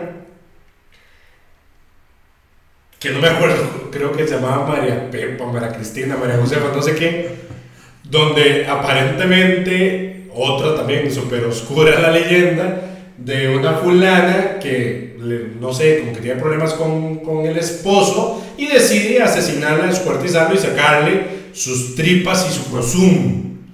Que en mi vida sabía que el puso, pero yo me imaginaba que andaba por adentro del páncreas o por ahí, no sé. Del páncreas a la derecha. Sí. Y la historia narra de que luego, después de que comete, obviamente, ese asesinato, eh, se le aparece el fantasma del marido con el hueco en el estómago diciéndole, María Cristina, devuélveme mis tripas y mi pusú. y a mí se me quedó tan grabado que hasta en la noche yo soñaba con el, hueco, con el hueco en la panza. Y con el pusú. Y con el. ¿Qué, qué carajos era? Sí. Bueno, algo que yo creo que no era para usted, porque no lo había, pero yo sí coleccioné montones. Revista. Condorito. Así no, usted me enseñaba las condoritos. yo, tuve una cantidad de condoritos, pero una cantidad. Me acuerdo que debajo del televisor teníamos como una repisa para poner. y no había, no había nada más que revistas de condorito. Y yo las agarraba así al azar también. Sacaba una y la leía y volvía a meterla. Le sacaba otra. Y de hecho los chistes son malísimos. Sí, sí. Es como, como ver bienvenidos. sí, sí, exactamente. Pero me acuerdo que, que, me, que me gustaba mucho. Y de hecho me gustaban mucho los libros de cómics. No, no solo eso, compraba libros de Popeye, que no eran historietas de como chistes, sino eran historietas como situaciones que pasaba con Popeye en tal caso, que, se sí, contra Bluetooth y todo. Los de Popeye me gustaban mucho. Y también había unos que vendían de los Looney Tunes, pero no eran versión gringa, eran como dibujados por mexicanos. Entonces venían más tropicalizados, entonces hasta la, la, forma en que hablaban era más latinoamericana que, que, que, como mal traducida. Y también los leía mucho y me gustaba, tal vez no coleccionarlos, pero sí, sí los leía con, cada vez que mi papá me compraba una de esas, ¿verdad? Me gustaba mucho. Bueno, y también hay que hablar de los libros de Escoge tu propia aventura. Ese lo tengo aquí. ¿Qué se acuerda usted? ¿O qué eran los libros de Yo, bueno, para la gente que no sabe, los libros de, de su propia aventura no se leen en orden. Uno lo abre como cualquier libro, empieza a leerse, qué sé yo, el primer capítulo. Que me parece genial la claro, es increíble. Sí, sí, sí. Son, son, libros que tienen hasta cuatro o cinco finales. Y uno llega a cierto punto donde uno tiene que tomar la decisión por, por el protagonista de la historia. Entonces, qué sé yo, eh, está en un planeta, entonces dice, ¿quiere montarse en la nave o quiere explorar más el planeta? Entonces decía, si quiere explorar el planeta, vaya a la página, página 50. Si no, vaya a la página 25. A veces incluso uno se devolvía. Y lo chiva era que promovía volver a leer el libro. Entonces uno terminaba. Hasta cinco veces podía leer el libro de forma diferente. Diferente. Que ahora yo, digamos, siendo más consciente, qué complejo escribir un libro así. Claro. O sea, el, el escribirlo y luego ordenarlo para que tenga esa dinámica de, de, irse hacia el frente o para atrás es increíble. Yo me leí dos. Yo también dos. Que era El secreto de las pirámides y El abominable hombre de las nieves. Muy bueno. Yo tuve uno del espacio. No me acuerdo muy bien de qué trataba y otro que ni siquiera me acuerdo. O tal vez fue uno que usted me prestó, no, no estoy seguro. Puede ser. Pero sí era muy chido. La dinámica esa de, de ir de atrás para adelante y adelante para atrás era muy interesante. Mucho, mucho. Que de hecho eso lo están haciendo ahora con programas de televisión, ¿verdad? O en videojuegos. O en videojuegos, pero Netflix hace poco sacó este de Black Mirror. Black Mirror en especial. Que es justamente eso, ¿verdad? Exactamente. Justamente. Que de hecho, el concepto también me parece genial. Nada más que, en, tal vez es lo que dieron en Black Mirror, tal vez no está tan complejo, tan caché. Pero si, por ejemplo, si hiciera realmente una serie más de fantasía o de los temas estos que nosotros leíamos o lo que sea, pero bajo este método sería chidísimo. Sería chidísimo. De hecho, uh, hay uno que es de un asesinato, pero más no es de Netflix, es, se vende en consolas, creo que está para el Play 4. Y no es un juego, de verdad, es una película. pero uno escoge la aventura. Y hace poco anunciaron otra que es justamente eso. No sé por qué Netflix no se ha puesto las pilas, porque ya tienen la plataforma aprobada, ¿verdad? Bueno, es como el videojuego este de origami. Ajá. Del origami. Heavy Rain. Heavy Rain, ah, ¿Qué puta juego más bueno? Muy bueno. Pero vamos a los libros. Otro libro que leí y releí al punto en que lo andaba tanto que ya me acuerdo que, porque yo lo, lo, lo hacía como un, ¿cómo se llama? Es un cilindro para andarlo cargando así y estaban ya las páginas súper suaves de andarlo así tanto.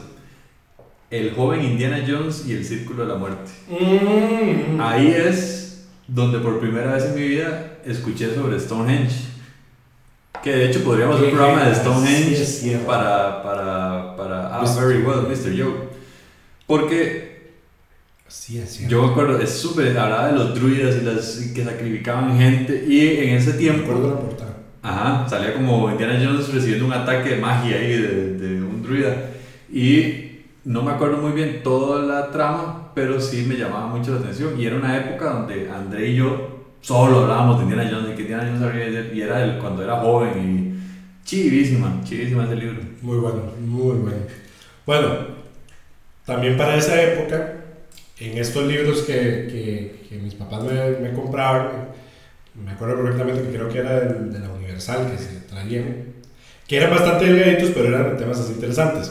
Hay una serie que se llama El Mundo Desconocido, entonces se llama El Mundo Desconocido, todo sobre, y entonces eran tres versiones, era todo sobre monstruos, todo sobre fantasmas y otro todo sobre ovnis. ya me imagino, Fue la primera vez que tuve un libro donde ya no como cuento o como novela, sino un poco más como descriptivo, ¿verdad? Obviamente era 100% vinculado para, para chiquillos.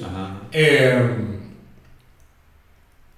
increíble. Entonces ahí era leer las, las historias de los monstruos, del monstruo lagonés, de los de los nieves, etcétera, etcétera, y de otros países, y también casos de fantasmas.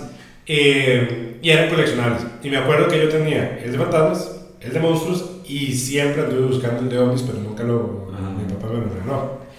Eh, esos libros aún los conservo, completamente destartalados. Pero un día de estos los encontré en PDF en, internet y yo, no puede ser posible que haya alguien que escanee estos libros. Buenísimo. Qué eta. Hubo dos libros que tuve que honestamente ya, ya estaba más grande, pude haber tenido 13, 14 años. Y me acuerdo que estaba en, no me acuerdo qué librería, y me llamó mucho la atención, eran de astronomía, pero ya eran más, o sea, no era ciencia ficción ni nada, era de verdad sobre los planetas y todo. Eran dos, no me acuerdo el nombre, pero el, la impresión y la presentación era chivísima porque tenían un libro de pasta gruesa, tenían eso que tienen un cobertor, ¿cómo se llama? que tiene la portada como con un papel que lo envuelve. Sí, sí, ah, correcto. Bueno, chivísimas. Y me acuerdo porque a mí siempre me ha llamado mucho la atención todo lo que tiene que ver con el espacio. Entonces yo ponía a leer ahí que Júpiter y Saturno, Urano, Neptuno, Plutón y todo, y todos los campos, la, cómo eran sus atmósferas y todo, chivísimas. Y venían sumamente bien ilustrados, muy educativos porque si eran centrados en la realidad y siempre me gustaron. Es más, fue a los 13, porque me acuerdo que en séptimo nos mandaron a hacer una tarea de, de, nos asignaron grupos, entonces era a un grupo le tocaba un planeta y otro otro, y yo saqué información de esos libros. Entonces fue como eso, 13, 13 años. Buenísimo. ¿Qué libros más chidos?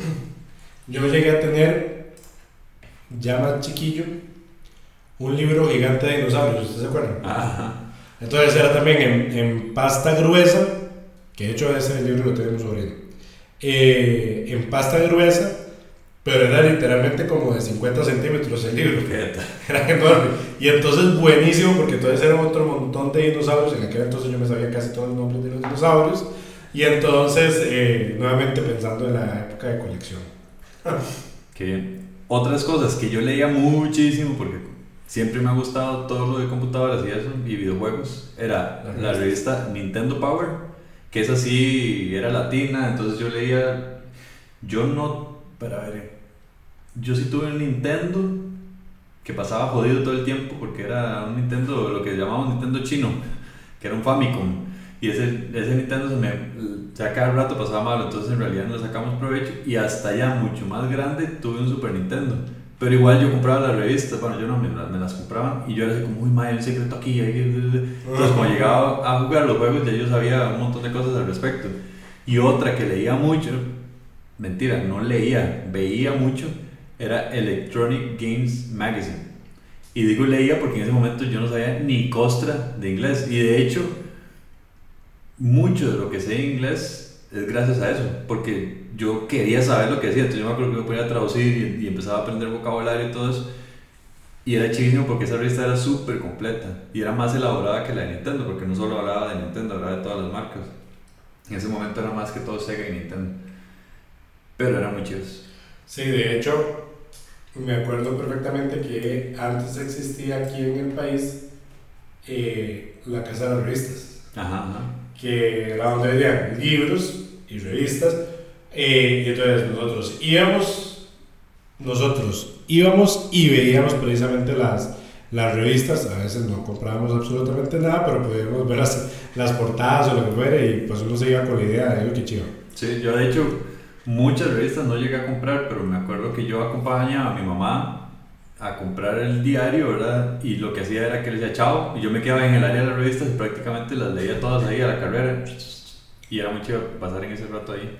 Sí, o las National Geographic, las, revistas National Geographic, chivísimas. Las muy interesantes. O las muy interesantes. Se me había olvidado, me acabo de acordar. Y eh, estaban las muy interesantes y las conozca más.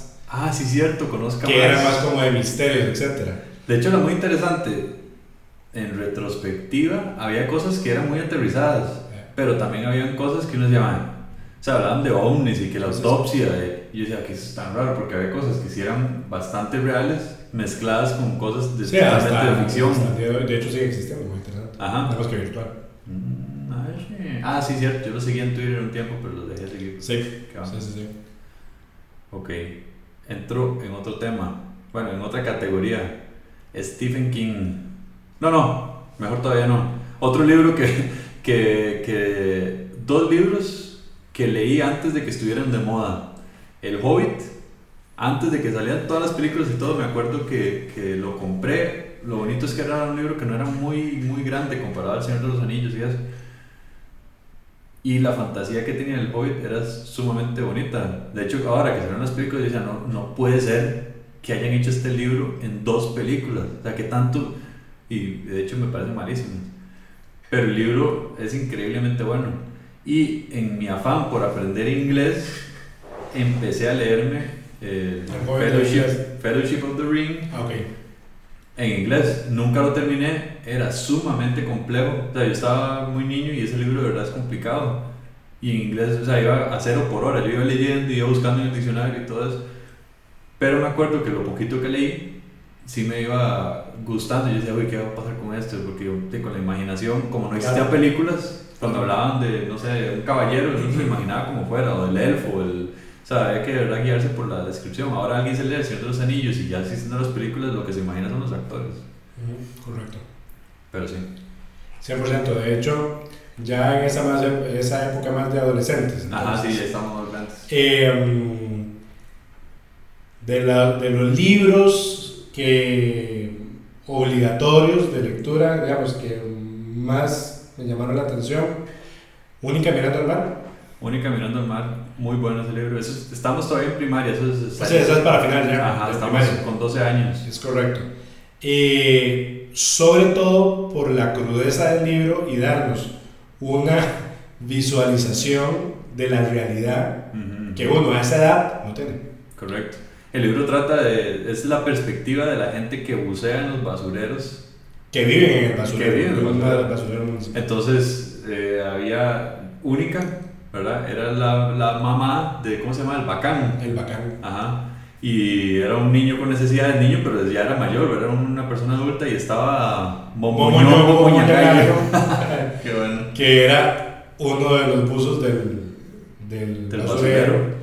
Eh, muy interesante. Sí, pero era muy crudo y real. O sea, era muy real, pues. Correcto. Y muy interesante haberlo leído a esa edad también.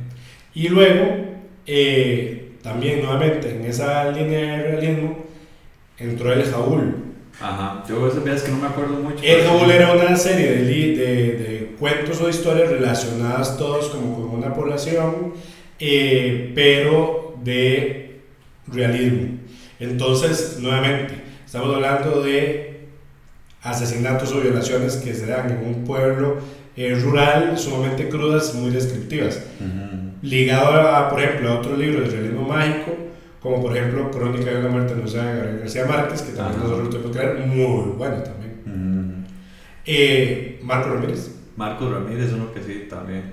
Ese era más como vacilón, ¿verdad? Era más light. Sí. Pero sí, de los de lectura obligatoria, por lo menos. Sí, no sé. Digamos, es más, yo nunca en la vida me he leído El Quijote. nunca. Yo, lo, yo pasé mi quinto año con resúmenes. Con resúmenes, es lo que hacía la mayoría de gente, sí. Sí, sí, Y resúmenes de verdad de, de cuatro líneas para cada capítulo, era súper resumido. He tenido curiosidad de sacar el rato y leerlo para decir, vamos a ver que ahora sí ya más centrado, pero, pero sí me daba muchísima pereza. La Iliada y la Odisea también no los leí y me ha dado curiosidad porque esas historias son muy interesantes. Yo sí los leí y ambos son muy buenos. En el caso de la Iliada, eh, es digamos más denso a como está escrito la Odisea, porque la Odisea es más de, de la aventura que le pasa a Odiseo, o sea, Ulises, ¿verdad? Eh, después de, de, la guerra de Troya. Y la Iliada es toda la guerra de Troya, pero con la intervención de, de los dioses. Pero la forma de escritura es más densa en el caso de la Iliada, pero si unen las dos historias es chisma. Sí, sí, sí he tenido curiosidad porque las historias de verdad son muy buenas y son violentas y, y todos los dioses, para mí esos son como Biblias de antes. Correcto, exactamente. y es muy interesante porque muy a esa época nos comenzaron a, también a solicitar que leyéramos obras de teatro. Que luego mm, descubrimos que nos gustaba el teatro y comenzó, hay una carrera voz en off en relación. Bueno, pero nosotros, bueno, sí, sí, tal vez ya me estoy saliendo, pero nosotros escribíamos obras de teatro desde estábamos en la escuela. Sí, desde cuarto, de hecho. Por ahí, quinto, sexto. Porque eh, ahí ya pudimos eh, leer una Aurora para Cristóbal, leímos, ya leímos Julieta, leímos eh, Los árboles mueren de pie, o sea, otro montón de libros en versión teatro y en versión novela y pues bastante interesante. Hamlet, etc. Sí. De hecho, no, eso, no estoy confundiendo un recuerdo mío con el de mi hermano, pero no. es que a mi hermano en, quinto año los pusieron a escoger el libro que querían leer en vez de leer uno de lectura obligatoria. Y me acuerdo que él, bueno, les pusieron opciones y él leyó el perfume. Muy bueno. Qué bueno. Es tostado. Qué buen libro y que por cierto la película es de las pocas que es sumamente pegada al libro. Al libro, sí. Sí, muy bueno. Eh, ok, entonces, llegamos ya a la época 100% de, de colegio. ¿Y qué hacíamos nosotros para conseguir libros? Bueno, nosotros, Andrei vivía cerca de una librería y nosotros de verdad, además del colegio, nos veíamos bastante frecuente después de, Por eso yo digo que nosotros de, verdad éramos como un grupo de amigos muy peculiar, porque nosotros de verdad íbamos a, a las casas de cada uno, nos quedamos ahí las tardes y cada vez que íbamos donde André estaba cerca de un centro comercial que se llama Nueva Centro y ahí había una librería y siempre nos metíamos a ver libros, a veces no comprábamos nada, pero nos decían, madre, qué chido este libro, este, este, otro. No sé quién fue o cómo fue que nos introdujimos al mundo de Stephen King, no sé. Pero una vez que entramos, no salimos. No salimos, sí. Porque son libros muy interesantes. Yo tengo yo tengo varios que empecé a leer y nunca terminé, pero tengo tres, tengo dos que sí leí completos, que ustedes saben cuáles son, que son muy buenos, y otros que he leído ahí a pedazos que en realidad no eran muy buenos, por eso los dejé tirados, porque no todos son... No todos son excelentes, ¿no? De hecho, de hecho eh, una de las críticas que se le hace a Stephen King es que es un autor comercial. Como él escribe tanto, o sea, con una, un volumen exagerado. De hecho, es sumamente cómico porque anda en YouTube una, un foro donde invitaron a Stephen King y a George R. R. Martin para hablar de, de, sus estilos literarios. Entonces uno entrevistaba al otro, etc. Y al final, eh, George R. Martin, el de Game of Thrones, como el pobre señor ese se quedó pegado eh, mentalmente y no podía seguir escribiendo las novelas, y lo presionaban con la serie de que se apurara a terminar las novelas, le decía, ¿cómo carajos usted en un año saca tres libros de más de 500 páginas y yo sigo pegado? Entonces, eh, entre ellos se bromeaban eso. En efecto, no todos los libros son muy buenos. Pero yo lo que traigo a la mesa en relación a Stephen King es que ese sí fue el parteaguas para nosotros hacernos una explosión de imaginación en la cabeza. O sea, primero que nada, aprendimos lo que es un estilo literario y cómo generar una narrativa para causar misterio, suspenso, desarrollar un personaje y que luego nosotros luego utilizamos para cuando nosotros escribíamos. Eh, y fue tal vez la parte más light para luego saltar a libros tal vez más profundos o lo que fuere de este día de hoy. Pero chico. El primer libro de Stephen King que me acuerdo, que me gustó demasiado, es sumamente largo ese libro. Ojos de Fuego. Usted se no lo leyó, ¿verdad? Ese libro es... Me acuerdo que lo empecé a leer, llegué a una parte como a la mitad, aburrida, y lo dejé tirado. Y pasó como un mes y ya yo no, no manda huevo, ya me leí la mitad de este librote, voy a seguirlo. Y muy, muy bueno. Trata de una niña que tiene... Eh, Poderes de piromancia. Eso, de piromancia. Es hija de dos que tienen telequinesis, que hicieron... Eh, o sea, es muy chiva. Y de hecho yo no sabía que existía una película. Al momento que yo leí el libro ya la película existía, que de hecho sale Drew Barrymore, carajilla, carajilla. Y es una película malísima. malísima. De hecho, muchas de las primeras versiones de, de, libros de Stephen King se convirtieron en películas y algunas muy malas. Ajá. Si yo hubiera visto la película, jamás hubiera leído el libro, porque no me hubiera motivado. El libro es muy, muy bueno. Bueno, y es muy crudo también. Es que ese más escribe muy directo, ¿verdad? Entonces, la niña matando gente, ¿verdad? Es bastante, bastante fuerte. Bueno, el primer libro de Stephen King que yo leí, si mal no me acuerdo, fue La Milla Verde. que no era un libro, sino que eran seis. Eran divididos en seis pequeñitos. Pequeñitos, sí. Demasiado. Yo Increíble el libro. O sea, la película es muy buena, pero el libro a uno lo transporta impresionante y el haberlo hecho en saga porque él lo escribió precisamente para desarrollarse por capítulos para venderse en supermercados. Entonces la gente iba y compraba, digamos, la sección del libro. Impresionante. O sea, muy, muy, muy bueno. Eh, en relación a este John Coffey, eh, que lo acusan de un crimen que al final él no cometió y lo matan en la silla eléctrica y toda la vida del personaje en la cárcel y del sheriff que estaba a cargo de la cárcel donde estaba y las cosas sobrenaturales que pasan alrededor. Muy, muy, muy interesante. Muy chido. ¿Qué otro? no, no voy a hablar de ese todavía. André y yo escribíamos mucho. Hicieron una competencia de escritura en el cole y la ganamos entre los dos como con el mismo seudónimo, llamémosle, digamos, la escribimos entre los dos y nos regalaron dos libros, bueno, uno a cada uno. Yo escogí Corazones en la Atlántida de Stephen King. Ese libro no lo terminé, pero da la casualidad que ese libro prácticamente son dos libros. Son dos libros. Yo me leí la primera mitad, que es cuando el protagonista está niño. Y eh, hay una película de este libro. Y la película solo cubre la primera mitad que yo leí, casualmente, porque la otra mitad, bueno, no sé qué tratará, pero es muy curioso, trata... Es que de verdad era una época donde, vuelvo a decir, éramos muy cercanos entre amigos. Y entonces estos libros donde incluían gente... A uno lo teletransporta a, vivir en lo que estaba viviendo. eran muy parecidos a uno, niños que andaban juntos, que iban a sus casas, que jugaban, eh, que eran muy inocentes, ¿verdad? cosas de ese tipo. Uno se familiarizaba con ellos. Entonces me acuerdo que esa primera parte, como nunca leí la segunda, fue muy, muy chido. Y cuando vi la película, yo dije, mira, es parecido, ¿no? Es con Anthony Hopkins, por cierto. Eh, en ese concurso yo escogí La chica que amaba Tom Gordon, que es un libro que yo pensé que era de miedo o misterio y resultó ser que no. O sea, es uno de los pocos libros de Stephen King eh, de narrativa, digamos, realista.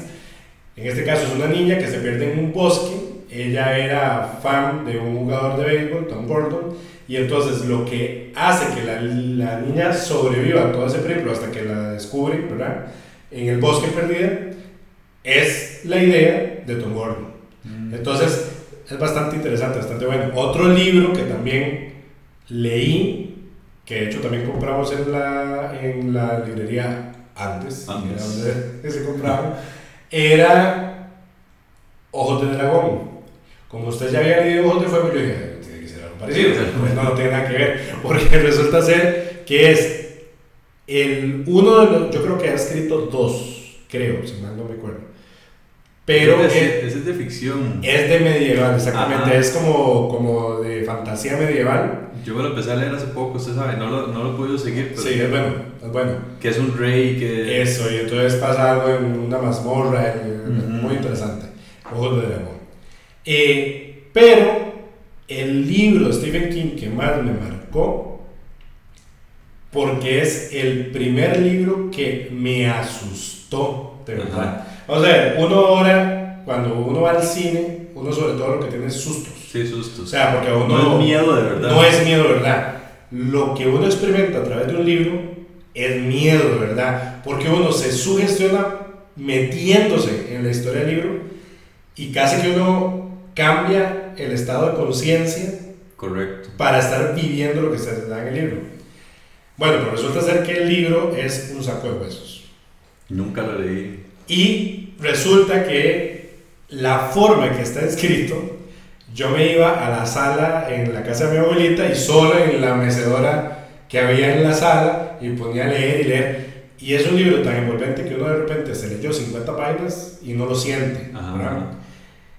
Lo que pasa es que cuando uno va leyendo, comienza a penetrar la atmósfera de miedo y usted comienza, de repente está leyendo y comienza a ver hacia todos lados, comienza a escuchar alrededor. De repente, a pesar de que yo sabía que mi abuelita estaba en la cocina o estaba en el, en el cuarto, yo ya sentía que estaba solo. Eh, impresionante. O sea, es un libro de fantasmas, 100%, pero puede generar un miedo tal que, bueno, eso fue lo que me sorprendió de ese, eh, de, de ese libro en específico y que luego de hecho repetí con otros libros de otros autores, pero fue el primero, primero, primero que me ocasionó miedo verdad. Miedo de verdad. Hablando de miedo de verdad. no, este, este que veas, ya Dave sabe cuál es. Es muy particular porque lo leí después de haber visto la película. Y la película la vimos en una circunstancia muy particular también. Y es Carrie. Ah. Carrie es una película que cuando la alquilamos para verla, eh, yo había escuchado la película. De mi mamá. Mi mamá había visto la película y mi mamá es súper expresiva. Entonces, ¡ay, qué miedo, qué miedo! ¡Ay, qué película, que no sé qué! Y, y nosotros, bueno. Y nos sentamos a ver la película entre los tres. Estaba usted, estaba Pablo, estaba yo. y estaba mi mamá. Sí. Y eso empeoró mil veces las cosas. porque era de noche, toda la puta sala oscura, ponemos Kerry y yo estaba cagado del miedo. y para peores, cada vez que estaba a punto de pasar algo, mi mamá ya Y entonces ya solo se preparaba para el susto, ¿verdad? Y para mí, una de las escenas en película, en película, que más me ha dado miedo en la vida, el Cristo que Uy, madre, me acabo de acordar de ese Cristo, madre. Qué hijo de puta miedo. Vea, si, no han visto esa película, de la que vi uno, Sí, la versión original. La versión original, porque hay tres versiones más y no son buenas. O hay una que sí se le acerca muchísimo al libro. la, de porque Kikas, la de la chiquita que trabaja en Kikas. Ajá, esa sí se apega demasiado al libro, pero no es muy buena. Incluso como inclusión a la casa. Ajá, exacto, todo eso es muy parecido al libro. Mientras que la película que sí me dio sí, es muy buena, pero no genera miedo. O, digamos, no genera el miedo que nosotros nos generó. Exacto. Que muy probablemente la gente ve hoy Carrie, esa la original, y tal vez no les vaya a dar. Tal vez no, pero les recomiendo que lo vean. Tiene escenas, porque la, la mamá de Carrie, para, bueno, Carrie es una chiquita que tiene poderes telequinéticos. De telequinesis. Pero la mamá es una cristiana. Que no sabe que eso realmente son poderes. Ajá, ya no sabe. Y le da miedo porque la mamá es súper, súper, súper, súper cristiana. Entonces, hasta la menstruación, la mamá la consideraba un, pecado, porque decía que era quillada Dios la... Eh, Así comienza, de hecho. Entonces, la pobre chiquita empieza a experimentar sus poderes telequinéticos, no los puede controlar y la mamá se va volviendo loca hasta que llega un punto en que ya la niña se empieza a revelar en su adolescencia, ¿verdad? Y quiere ir al, al, al baile de la escuela. Al prom. Ajá, al, baile, sí es.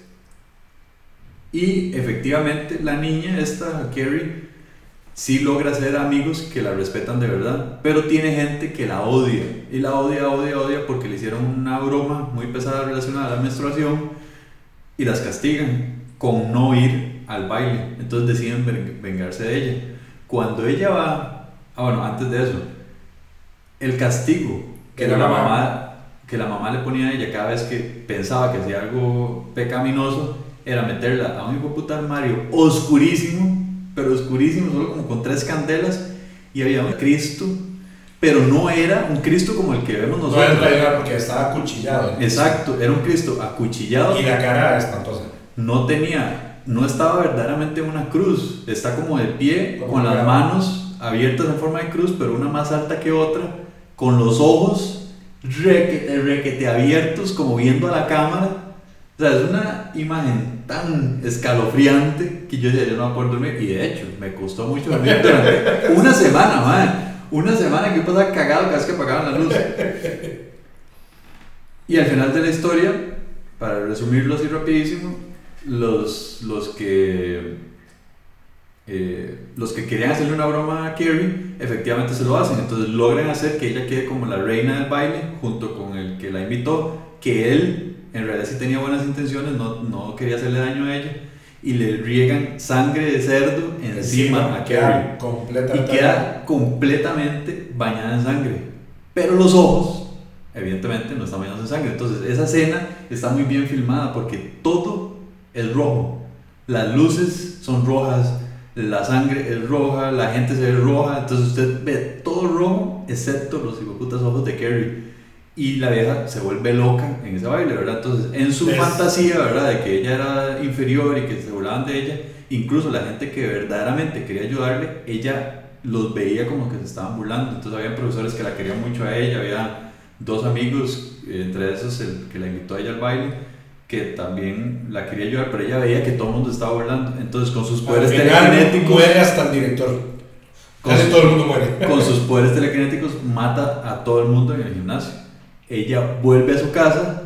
Buscando refugio en la mamá, buscando que más bien la, la, la agarra y, y, más bien la acusa, que eso pasó por... No, y no solo la acusa, la mamá intenta matarla. Y la cuchilla.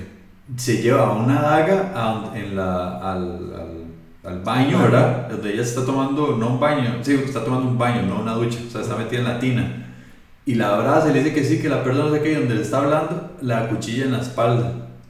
Carrie, evidentemente, se vuelve loca, ahora con sus superpoderes, y agarra a la mamá, la empuja por las gradas, cae en la sala, y donde ya la mamá le va a meter un buen golpe, Carrie con sus poderes, me hizo la pierna, agarra todos los cuchillos, y la cuchilla, pa, pa, por todos lados, por todos lados, la, la, por aquí, por allá, por acá, por acá. Y conforme la cámara se empieza a alejar, la mamá, la mamá está prensada. Igual. Igual, en la misma posición que el Cristo que estaba en el cuarto oscuro, con los ojos así abiertos, con los brazos abiertos, uno más alto que otro, lleno de cuchillos por todo lado. No, man, me está jodiendo, man. ¿Qué, ¿Qué, es eso? Entonces, ¿qué la con el libro? Porque esa es la película yo tenía ese puta libro y la portada del libro es Carrie empapada de sangre con los ojos abiertos. Entonces, dime, después de ver la película, yo todavía no lo había leído, lo tenía ahí, pero no lo había leído. Yo veía así desde la cama la portada del libro. y el libro es súper crudo, es más crudo que la película. de hecho, el libro, cuando ella sale del, del gimnasio del colegio, no solo mata a la gente del colegio, mata el pueblo completo. O sea, ella va caminando y matando a gente, se vuelve loca. Y aparte no te cae como un meteorito o algo así. Eso es sí. O las piedras, pues. Ajá. De hecho, ella cuando nace, dice que el pueblo es atacado por piedras también, que es como ella naciendo, ¿verdad? Es rarísimo. Sí. La, la última película, que es con esa chavalilla, sí es bien apegada al libro, pero no, no es muy buena la película. Tras eso al final, la que queda viva le lleva flores a la tumba y de la tumba sale la mano de Kerry y le agarra la mano a la otra. y que era un sueño. Era un sueño. Pero es como demostrando que la gente quedó traumatizada. Bueno, otro libro que también es sumamente pegado a la película, pero la narrativa, y aquí sí, tanto la película como el libro son excelentes, es Misery. Uf, bueno, yo nunca leí el libro, pero qué La película, o sea, Kathy Bates es excelente en ese personaje, pero es excelente. Es un síntoma, es de, de mis favoritos. Y con este Chavo Khan, o sea, excelente también de actor. ¿Usted sí leyó el libro? Sí, yo también leí. Yo, yo compré de ¿Qué tan apegado es? Súper apegado. Ah, bueno. yo nunca lo he leído, pero ese, es Súper apegado y digamos la forma en que logra meterse en el papel de loca. Katy es, es impresionante. Sí. Y la forma en que muere también en la película es muy parecida al libro. O sea, eh, la narrativa del libro lo lleva a uno a decir, literalmente a recrear la película. O sea, uno va leyendo el libro y es como si fuera una película de lo que está viendo. Y eso nos lleva también a un libro. Vamos a ver. Yo compré el libro, pero vimos la serie en conjunto, que es La tormenta del siglo. Usted no compró ese libro. Ese libro se lo regalé yo de cumpleaños. Ah, sí, sí, sí, sí, sí, sí, exacto, exacto, exacto. Y ese libro está escrito en guion. Es el guion de, un libro. de serie lo que compra uno es el guion de la miniserie que generaron. Correcto. Muy buena también. Eh, que habla de que un pueblo X, también porque todo pasa en Maine, porque todos los libros de Stephen King Stephen King son en Maine, eh, que un, en un pueblo llega el diablo, o el que se supone que uno intuye que es el diablo, o una regresión del diablo, a buscar a un niño. Y pidiendo que le den lo que quiere. Exactamente, pidiendo lo que él quiere y lo que realmente él quiere es un niño para poder seguir su estirpe, por decirlo así. Eh, y comienzan a pasar una sucesión de elementos dentro de una tormenta, eh, va muriendo gente a lo largo hasta que le tienen que dar lo que quiere el diablo, que en este caso es el niño. Excelente. O sea, qué miniserie más buena. Esa miniserie nos la echamos en una sola noche. Sí. Y eran dos DVDs. ¿Cuántas horas? Como seis horas. 6 como 6, 7 horas. 6 como 6 horas. Esa serie es buena. Es como Jesús de Nazaret. igualito. igualito, igualito. Igual con el niño. Sí, sí. eh, pero sí, esos yo creo que son los libros que, que nosotros, digamos, de la, de la primera fase de, de, de Stephen King, porque yo creo que usted había también leído Dolores Claymore. No, no, no lo leí. Que tiene ligamen con esta miniserie, de hecho, de lo que nosotros. Sí, la mencionan, ¿verdad? Sí, que lo mismo que pasó en la noche del eclipse con Dolores Claymore, exacto. Y hay una palabra que, que, es, que sale en la serie, en la miniserie, que tiempo después la ligué luego con otra serie que yo vi. ¿Cuál era? Sí, cierto. Croatoa. Ajá, sí, sí. ¿Qué significaba eso? Ok, resultó ser que ahora yo ya después investigando realmente sí existe una leyenda en Estados Unidos de las primeras colonias en Estados Unidos del pueblo de Roanoke. Entonces, aparentemente llega una primera colonia inglesa a Estados Unidos, se, se, se, digamos, se localiza en una zona, o sea, imagínense en Estados Unidos sin nada, solo indios y árboles y todo, o sea, no había nada, y se crea, digamos, se asienta la primera colonia, o de esas primeras colonias, que hoy le llaman en Estados Unidos la colonia perdida de Roanoke. Llegan ahí al pueblo eh, y aparentemente cuando viene una segunda colonia, a ver cómo les había ido, ¿verdad? No existe. O sea, desapareció sin dejar rastro, nada, eh, la, la, la, colonia que está en Roanoke. Lo único que encuentran es una tabla o un leño, no me acuerdo qué, donde está la palabra croato. De ahí sale toda una leyenda que utilizaron en esta miniserie Stephen King. Como para entender lo mismo, que el pueblo va a desaparecer. Exactamente, debido a que tal vez en aquel entonces había llegado igual el diablo, pero eso. La misma historia la utiliza, la misma leyenda, ahora en American Horror History. Mm. Y crearon, creo que es la temporada 6, no sé, que se llama American Horror History Roanoke. Y entonces tratan de recrear de quién es que realmente existió la colonia y que la colonia fue que murieron todos y los fantasmas quedan vivos, bueno, los fantasmas no quedan vivos, quedan impregnados en la zona y cada vez que hay una luna de sangre logran, digamos, tornarse tangibles los espíritus y asesinan a la gente que está ahí cerca. O sea, eso, eso es American Horror History. Pero lo curioso es todo este tipo de intertextos ¿verdad? Que existen a lo largo de... Se que van a entender que están en el mismo universo todo. Bueno, hablando de intertextos. Hay un libro que nosotros leímos, que nos pareció muy chiva, que era de lectura obligatoria, que está plagado de intertextos. ¿Cuál será? Viaje al reino de este mundo. Ah, sí es cierto. de Orella Vaca. Ajá, ajá, Caballero del Rey. O sea, ese libro, eh, o era Viaje al reino de los deseos. Viaje al reino de los deseos creo que es. Ya le digo. Sí, porque el reino de este mundo yo creo que es más bien el de Macandal, el de la historia de la Revolución Francesa, de aquel que también viejo, viejo, eh, Viaje al reino de los deseos. Ese. Es el mismo. ¿Quién es el autor? Rafael Ángel Herrera. Rafael Ángel Herrera. Herrera.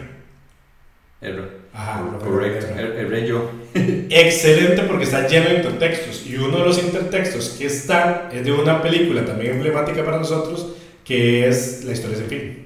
Sí, pero a eso no hablemos porque eso se presta hasta para un... Sí, sí, eso lo vemos para otro. Pero lo interesante es que está en el intertexto dentro del libro. Muy bueno. No hemos hablado de Sherlock Holmes. Bueno, usted se compró la colección completa. No, no era, no era completa, eran compendios selectos, selectos, muy buenos. Sherlock Holmes siempre me llama la atención es el, el hecho de la deducción y cómo, cómo él o el personaje toma los datos que solamente lo, le sirven. Arthur Conan Doyle. Ajá, correcto. Siempre me llamó la atención eso, que él decía, es que yo no ocupo saber ciertos datos. De hecho, una vez eh, Watson le dice, es que usted, ¿cómo, cómo, ¿cómo no va a ser importante para usted saber que la Tierra gira alrededor del Sol? Y el madre me dice, él me dice, no, le dice a Watson. es que yo lo conocí hace mucho. Eso, eso sí es un círculo elevado. Ah, sí, es que estamos en el club de Surquí. Sí. Ah, sí, claro. claro, le dice que, que, ¿cómo fue? Que para qué, o sea, en su profesión y en su vivir, ¿de qué le sirve saber que la Tierra es alrededor del Sol? Que más bien eso está quitando el espacio en, en su cerebro para otras cosas que pudo usar en deducción, etcétera, etcétera.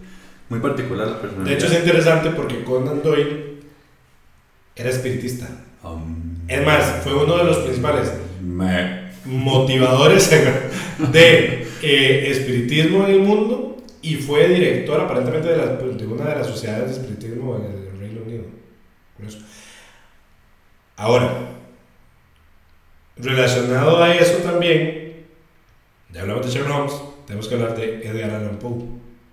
Sí, yo no he leído mucho de él. Yo me compré, yo me acuerdo que yo creo que usted había visto el libro, ¿no? Sí, sí, usted. Que era un compendio de las historias de Poe. Correcto. Que fue el segundo influencer en narrativa. Eh, el primero Stephen King y el segundo Edgar Allan Poe, para mí. Impresionantes los cuentos de, de misterio eh, y de fantasmas de Poe y sobre todo la escritura, o sea, la forma en que escribía, cómo desarrollaba el texto, me influenció muchísimo para luego yo escribir de lo que nosotros escribimos. ¿Qué me dice de Agatha Christie? Y los clubes de Pitti. Sí. Resulta ser de que ya nosotros, después de noveno, eh, tenemos una profesora de español y hizo un club de lectura. Entonces nosotros, igual, de ñoños, entonces éramos de los pocos que estábamos en el club de lectura y ella nos, eh, nos prestaba libros eh, de, para lectura y de los primeros que nosotros escogimos era leer Agatha Christie. Que es como un Sherlock Holmes, ¿verdad? Exacto, femenino, también muy buenos. Con Hércules Poirot o Hércules Poirot. Está Miss Marple y Miss Tony and Tupins, pero eso sí no recuerdo. El que sí recuerdo es Hércules Poirot. Exactamente, con el asesinato de Orient Express y los cinco negritos, asesinato en el club de golf, eh, en fin, o sea, son como chorrocientos libros de, de policíaco. ¿Algún otro libro que recuerde? Bueno, yo digo que para esta fase tenemos bastante, completa la lista. y es vacilón porque, por lo menos con esto de, de los de Stephen King, sea, todo esto que hablamos de Kerry en cuestión de 5 minutos, o sea, perfectamente podemos haber hecho un episodio completo solo de Kerry, eh, completo Ojos de Fuego, y así con cada uno de los libros, en realidad, si nos podemos saber, pero creo que es un buen resumen de, cómo, de qué fueron los, los, principales libros y cosas que leímos que nos influyeron. Sí, ya después, de hecho, eh, yo también ya en el colegio comencé a leer, ahora sí ya más eh, literatura en relación a ovnis y misterios, etc. Entonces comencé a leer a JJ Benítez, que fue el primero que leí, eh, y pues eso también me ha influenciado hasta la, la fecha. Muy bien, muy bien. Sí, yo creo que conclusiones es que de verdad, por lo menos dejando de lado la parte de ya cuando estábamos más grandes, que todavía existen muchos libros de Stephen King y sigue saliendo literatura de ese tipo, la parte infantil ha cambiado increíblemente a como es ahora. Yo de verdad, si, si hay alguien escuchando que ya tiene sus hijos un poco más grandes, ahí como en segundo tercer grado, que nos cuenten cómo, cómo es que funcionan. De ahí ahorita en unos años estarán esas con su hijo, pero yo no creo que sea como era antes. Es que antes de verdad era toda una experiencia, todo, desde el hecho de investigar algo hasta hacer una tarea, recortes, esto, las revistas. Yo, está bien, existen tablets y todo eso con actividades, pero es que es diferente, es totalmente diferente. El hecho, la, la, la magia, llamémosle así, de abrir esa revista que uno está esperando, ¿verdad? Porque hasta eso, es, eran revistas mensuales de esperar a que llegara la revista y abrirla, ¿verdad? decir, uy, qué, qué chivas de uno, trae actividades que no se veían en ningún otro lado, los laberintos, los rompecabezas, las historietas, no existen. No. Y está en muy fácil acceso, entonces si un chiquillo quiere hacer un puño laberinto, no dura ni, ni, un minuto en hacerlo o, encontrar una aplicación que lo haga y se pierde el valor. Es que es eso, de verdad es que uno añoraba, cada vez que uno compraba un libro eh, o le regalaba un libro a uno, ese era prácticamente el libro en meses, de meses o incluso del año. Ese era el libro que uno iba a leer en un año por iniciativa propia, ¿verdad? No de los del colegio. Sí. ¿Qué pasó con esas épocas, verdad? Y, y cómo hacer o, hacer que los padres de ahora, jóvenes, en el caso suyo que es papá, tratar de hacer que sus hijos lo, lo retomen porque de verdad es bonito. Es bonito y, y, y leerle las historias, incluso si es inventarles el cuento, como decía su abuela eh, hace que haya una cercanía entre las personas. Completamente. Y también el hecho de, de, como decía por inicio, si no hubiera sido por André, tal vez yo no hubiera leído tanto, si es que leí tanto, pero potenciaba una amistad que tal vez se hubiera dado totalmente diferente, ¿verdad? Porque muchas de las cosas que discutíamos era, mira, me leí el libro, yo me leí este, entonces compartíamos el mismo autor, pero no, compartíamos las mismas historias. Y, y no solamente eso, hoy por hoy el tema de conversación. O sea, algo que por lo menos mm, yo creo que nosotros dos nos podemos jactar es que podemos sentarnos a hablar de lo que sea, ¿ya?